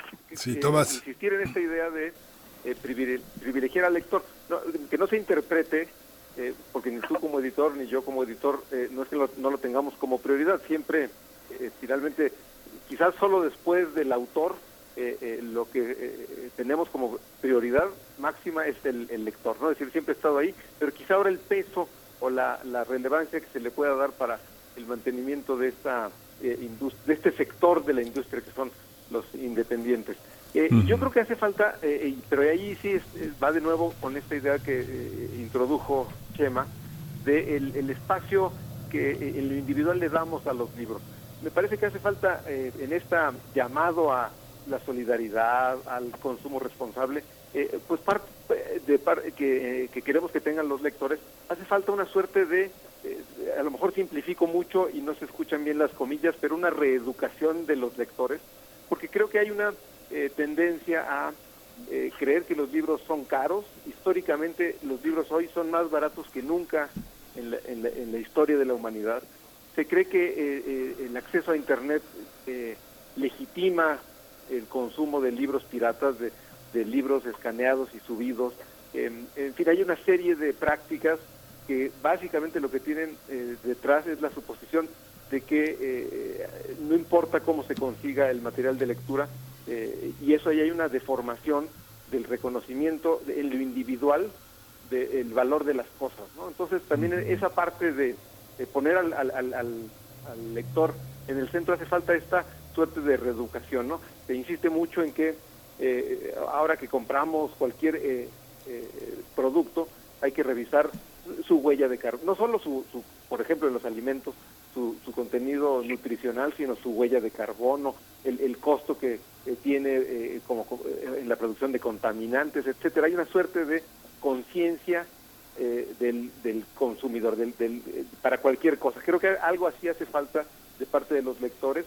todos debemos contribuir a que eso se dé para valorar la existencia de una librería cercana a donde uno viva, para valorar el trabajo de los autores, de los traductores, en fin, de toda esa eh, playa de, colaboradores que están detrás de la existencia de cada libro. Entonces, en efecto, hay que insistir mucho más que antes en, el papel protagónico de los lectores, pero también hay que eh, exigir de alguna manera que tengan esta actitud un poco más eh, eh corresponsable, ¿no?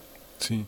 Fíjate, Tomás, fíjense los dos. en los últimos eh, llevamos 62 días de confinamiento, pero en los últimos 50 días yo creo que sin problema, con mucha reserva, he descargado por lo menos unos tres PDFs diarios de libros que pues, considero de consulta importantes y he visto que la Secretaría de Hacienda anunció una reducción importante en el presupuesto a las universidades. Y de hace por lo menos cinco años las universidades han dicho tal revista, tal proyecto editorial se va a hacer electrónicamente y vamos a ponerlo a disposición de los, eh, de los lectores. Esto que acaba de comentar Tomás sobre los PDFs, la escaneada y subida de libros, ¿cuál es el, cuál es el futuro? Que para ustedes que han tendido tantos puentes con editoriales del interior del país, con pequeñas editoriales que han sido coeditores de muchos esfuerzos, ¿cómo se ve este panorama? Una última ronda con esta pregunta para cerrar. Empezamos contigo, Chema. Sí, mi, mi mirada sobre el eh, consumo eh, en la red de libros ha sido más bien escéptica. Y he señalado que la que el deslizamiento a una lectura eh, en libros electrónicos es una cosa que va a llevar mucho tiempo y que debe hacerse muy lentamente porque hacerlo muy rápido significa siempre perder cosas en el camino que nos costaron muchos años ganar. Eh, yo creo que la política eh, que se puso de moda hace 10 años de eh, las publicaciones académicas, las revistas, se pasaban a la parte electrónica, ha sido un verdadero desastre. porque ha vuelto aún más minoritaria su, su frecuentación, más allá de que creo que también ha afectado una economía ya de por sí frágil.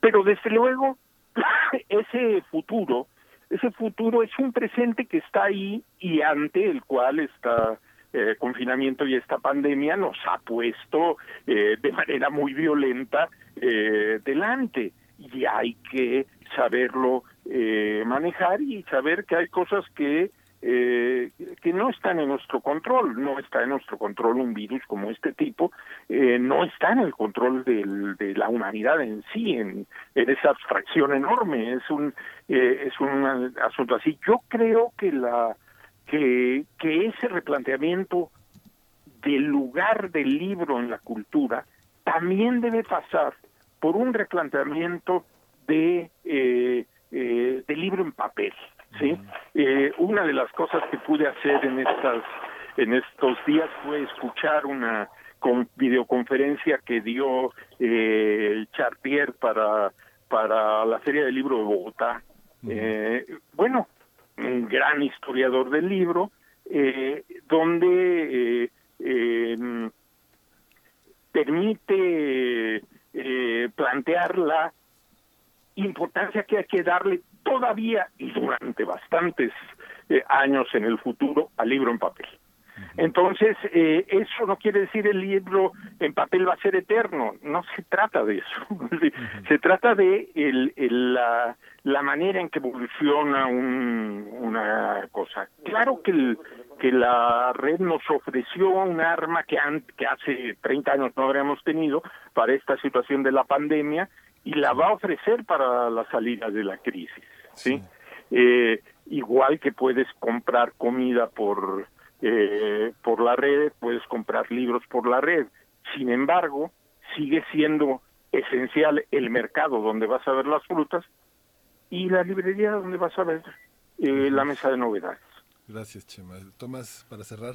Eh, sí, yo, yo creo que eh, este futuro, eh, no, nadie sabe bien qué va a pasar en el futuro, eh, pero creo que eh, no debemos caer en estas dicotomías entre funcionamos solo para lo electrónico o funcionamos solo para lo eh, impreso. Eh, el reto consiste, a mi modo de ver, en, en atender ambas eh, opciones, sobre todo porque quien va a escoger al final es el lector. Eh, si en este momento alguien fuera eh, tan necio de decir solo voy a hacer una u otra porque apuesto todas mis eh, eh, fichas a una de las dos modalidades principales de consumo, porque está, hay una tercera que aún es aún eh, más pequeña que es el audiolibro, pero básicamente hoy están estas dos polos, ¿no? El libro electrónico y el libro impreso tradicional. Me parece que hay que tener una oferta en ambos entornos. Un tiempo en el que eh, los libros se publicaban primero en papel y después de un tiempo se ofrecía la versión electrónica, quizá después eh, en las editoriales muy grandes salía la edición de bolsillo. Me parece que hay ciertos eh, eh, lapsos, ciertos ciclos que se han acortado o desaparecido. A mi modo de ver, hoy hay que ofrecer los libros en ambos formatos, papel e impreso, de manera simultánea para que el que escoja sea el lector. Y también dentro de los modos mm, originales, ya, no necesariamente nuevos, pero de ofrecer el acceso a la lectura, que creo que eso es lo más importante. Eh, me parece que no es que eh, sea la solución ideal, pero hay una es una buena perspectiva esta posibilidad de eh, eh, lo que es una suerte de Netflixización del acceso a los libros, es decir, el acceso al, al libros por suscripción, de tal modo que uno tiene eh, mediante una eh, cuenta y un pago único acceso a una biblioteca, eh, no digo infinita, pero sí enorme. Eh, cada vez hay más opciones de esas que además conjugan la facilidad de acceso con un costo razonable para el lector, con una oferta muy rica, muy diversa. Entonces me parece que eh, más allá de que pues, sin duda hay una pérdida en la calidad de aquello que uno entrega al lector, es decir, el libro electrónico eh, todavía todavía está en pañales, ¿no? Es decir, seguimos haciendo incunables digitales porque están eh, llenos de, defectos. Espero que eh, nuestros bisnietos los vean con cariño cuando tengan un libro impecable electrónico que respete todas las cualidades que tienen hoy los libros impresos. Pero dentro de todos los defectos, de todo, dentro de toda la pérdida, si el libro electrónico permite que se mantenga la lectura en el centro de una eh, de las conversaciones, de las discusiones públicas, me parece que es un, costo que hay que pagar gustosamente, ¿no? Entonces, eh, por un lado hay esta, yo creo que hay una tendencia a ofrecer eh, de manera legal, legítima, validada, bien producida, lo mejor producido posible, los libros electrónicos para que los lectores escojan lo que más les convenga. Entonces, yo, yo soy muy optimista en esa dirección, ¿no? En esta etapa de convivencia entre lo impreso y lo electrónico, eh, quizá lo que se ha producido de nuevo del lado benéfico el, la pandemia, claro, es un beneficio eh, muy pequeñito, pero es la eh, certidumbre de que eh, el consumo digital, tanto la compra en línea como la lectura estrictamente de libros electrónicos, es una opción razonable y viable.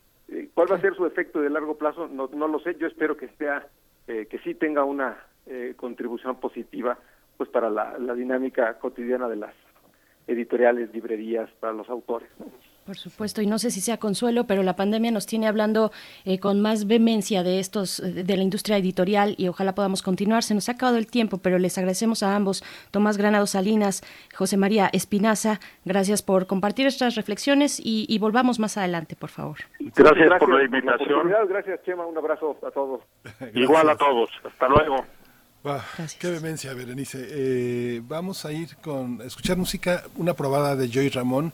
¿En qué consiste Un Mundo Maravilloso?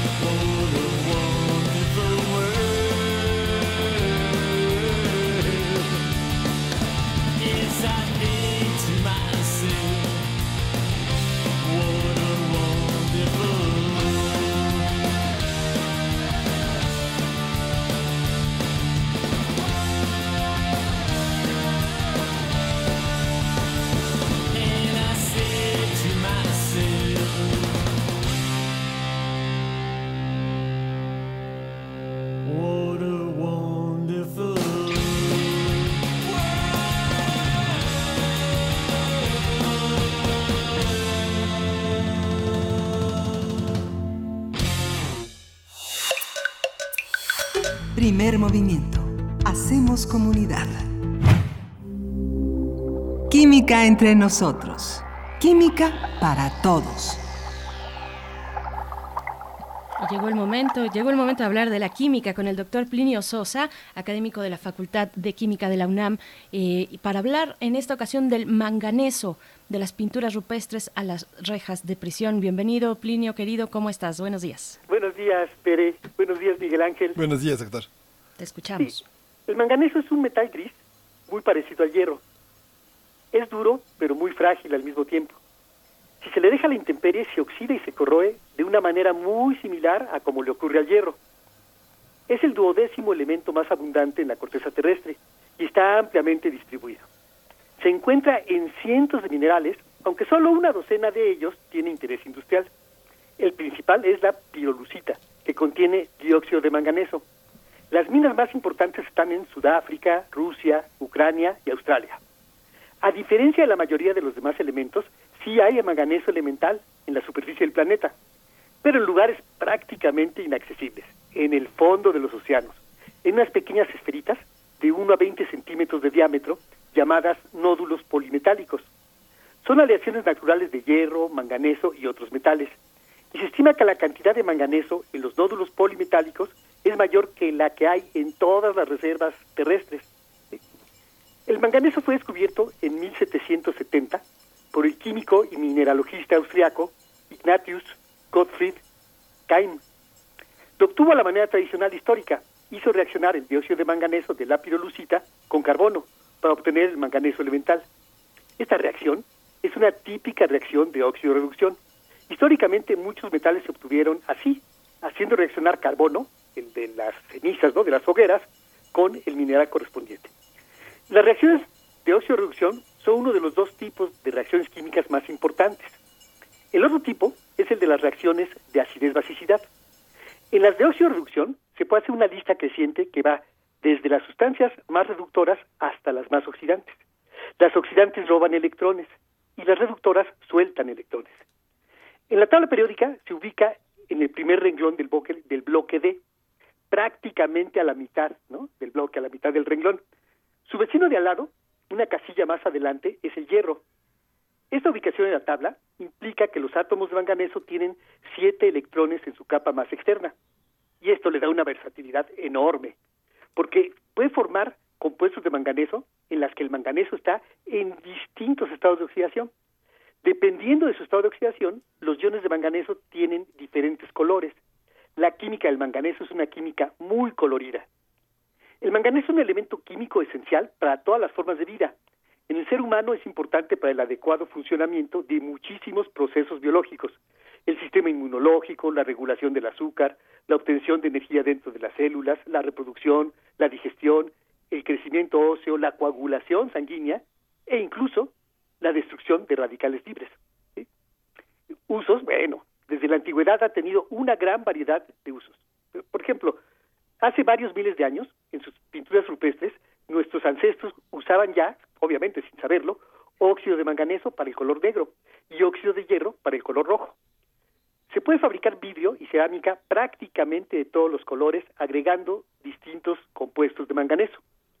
Mm, cuando un vidrio está contaminado con hierro, eh, ese vidrio adquiere una coloración verdosa, una coloración verde, que realmente lo que hace es bajarle la calidad al vidrio. Si lo echa a perder, lo, lo, mancha. ¿sí?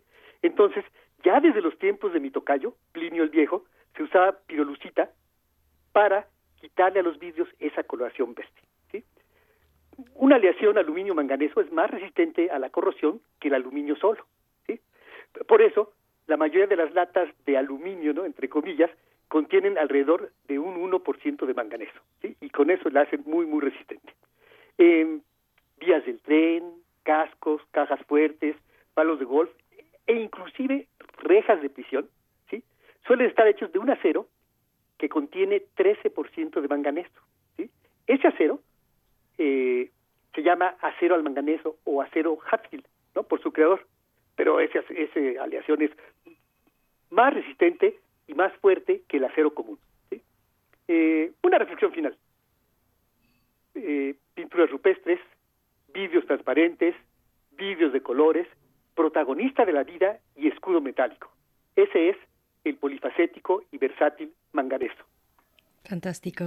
Doctor Plinio Sosa, muchas gracias por compartirnos cada miércoles este acercamiento a los elementos de la tabla periódica. Estamos a 150 años pues de su eh, primera publicación, que se fue enriqueciendo posteriormente, eh, pero, pero muchas gracias. Nos escuchamos el próximo miércoles contigo. Nos escuchamos de noche. Así es, arroba Pliniux con X al final es la cuenta de Twitter donde pueden seguir al doctor Plinio Sosa. Y Miguel Ángel, pues estamos llegando ya mm, muy eh, cerca al final de esta transmisión del día de hoy, que hemos disfrutado mucho con muchos temas importantes, interesantes, desde la cultura, la ciencia, en fin, eh, toda la complejidad que implica lo que estamos viviendo actualmente. Sí, justamente ha sido un programa muy intenso. Quien llegó, quien llegó tarde a esta edición, pues tiene a su disposición el podcast eh, que está, está en radiopodcasts.unam.mx. Vale la pena que siga varios de los temas. Hemos tocado temas polémicos muy, muy interesantes. El término, de, el término de este programa ha sido el tema editorial y el tema de la química. Pero bueno, seguimos mañana con muchas más cosas. Eh, no deje de seguir a la radio universitaria y pues nos despedimos esta mañana pues con con, muchísimas eh, pues, sorpresas para, para el día jueves. Tenemos la Mesa de los Mundos Posibles y tenemos muchas otras sorpresas, Berenice. Así es, nos despedimos ya. Lo que estamos escuchando es de They Might Be Giants. La canción es de Communist Has, Have the Music. Así, esta es la canción que nos propone la producción en esta mañana. Gracias a Uriel Gámez en la producción, a Arturo González en los controles y a todo el equipo de Primer Movimiento y a ustedes también. Quédense aquí en Radio UNAM. Nos escuchamos el día de mañana. Gracias, Miguel Ángel. Hasta mañana. Esto fue Primer Movimiento. El mundo desde la universidad.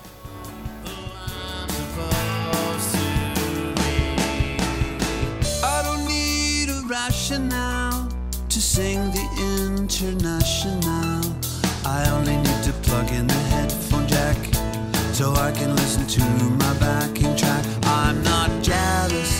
The zealous or anarchics with guitar picks and the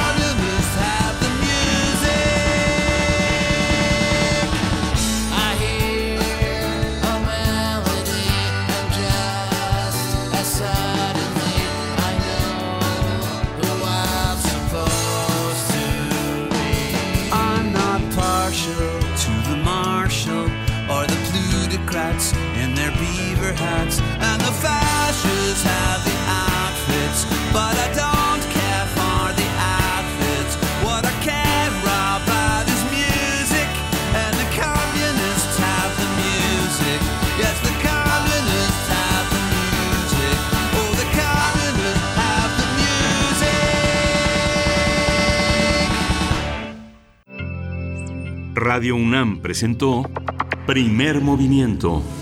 El mundo desde la universidad.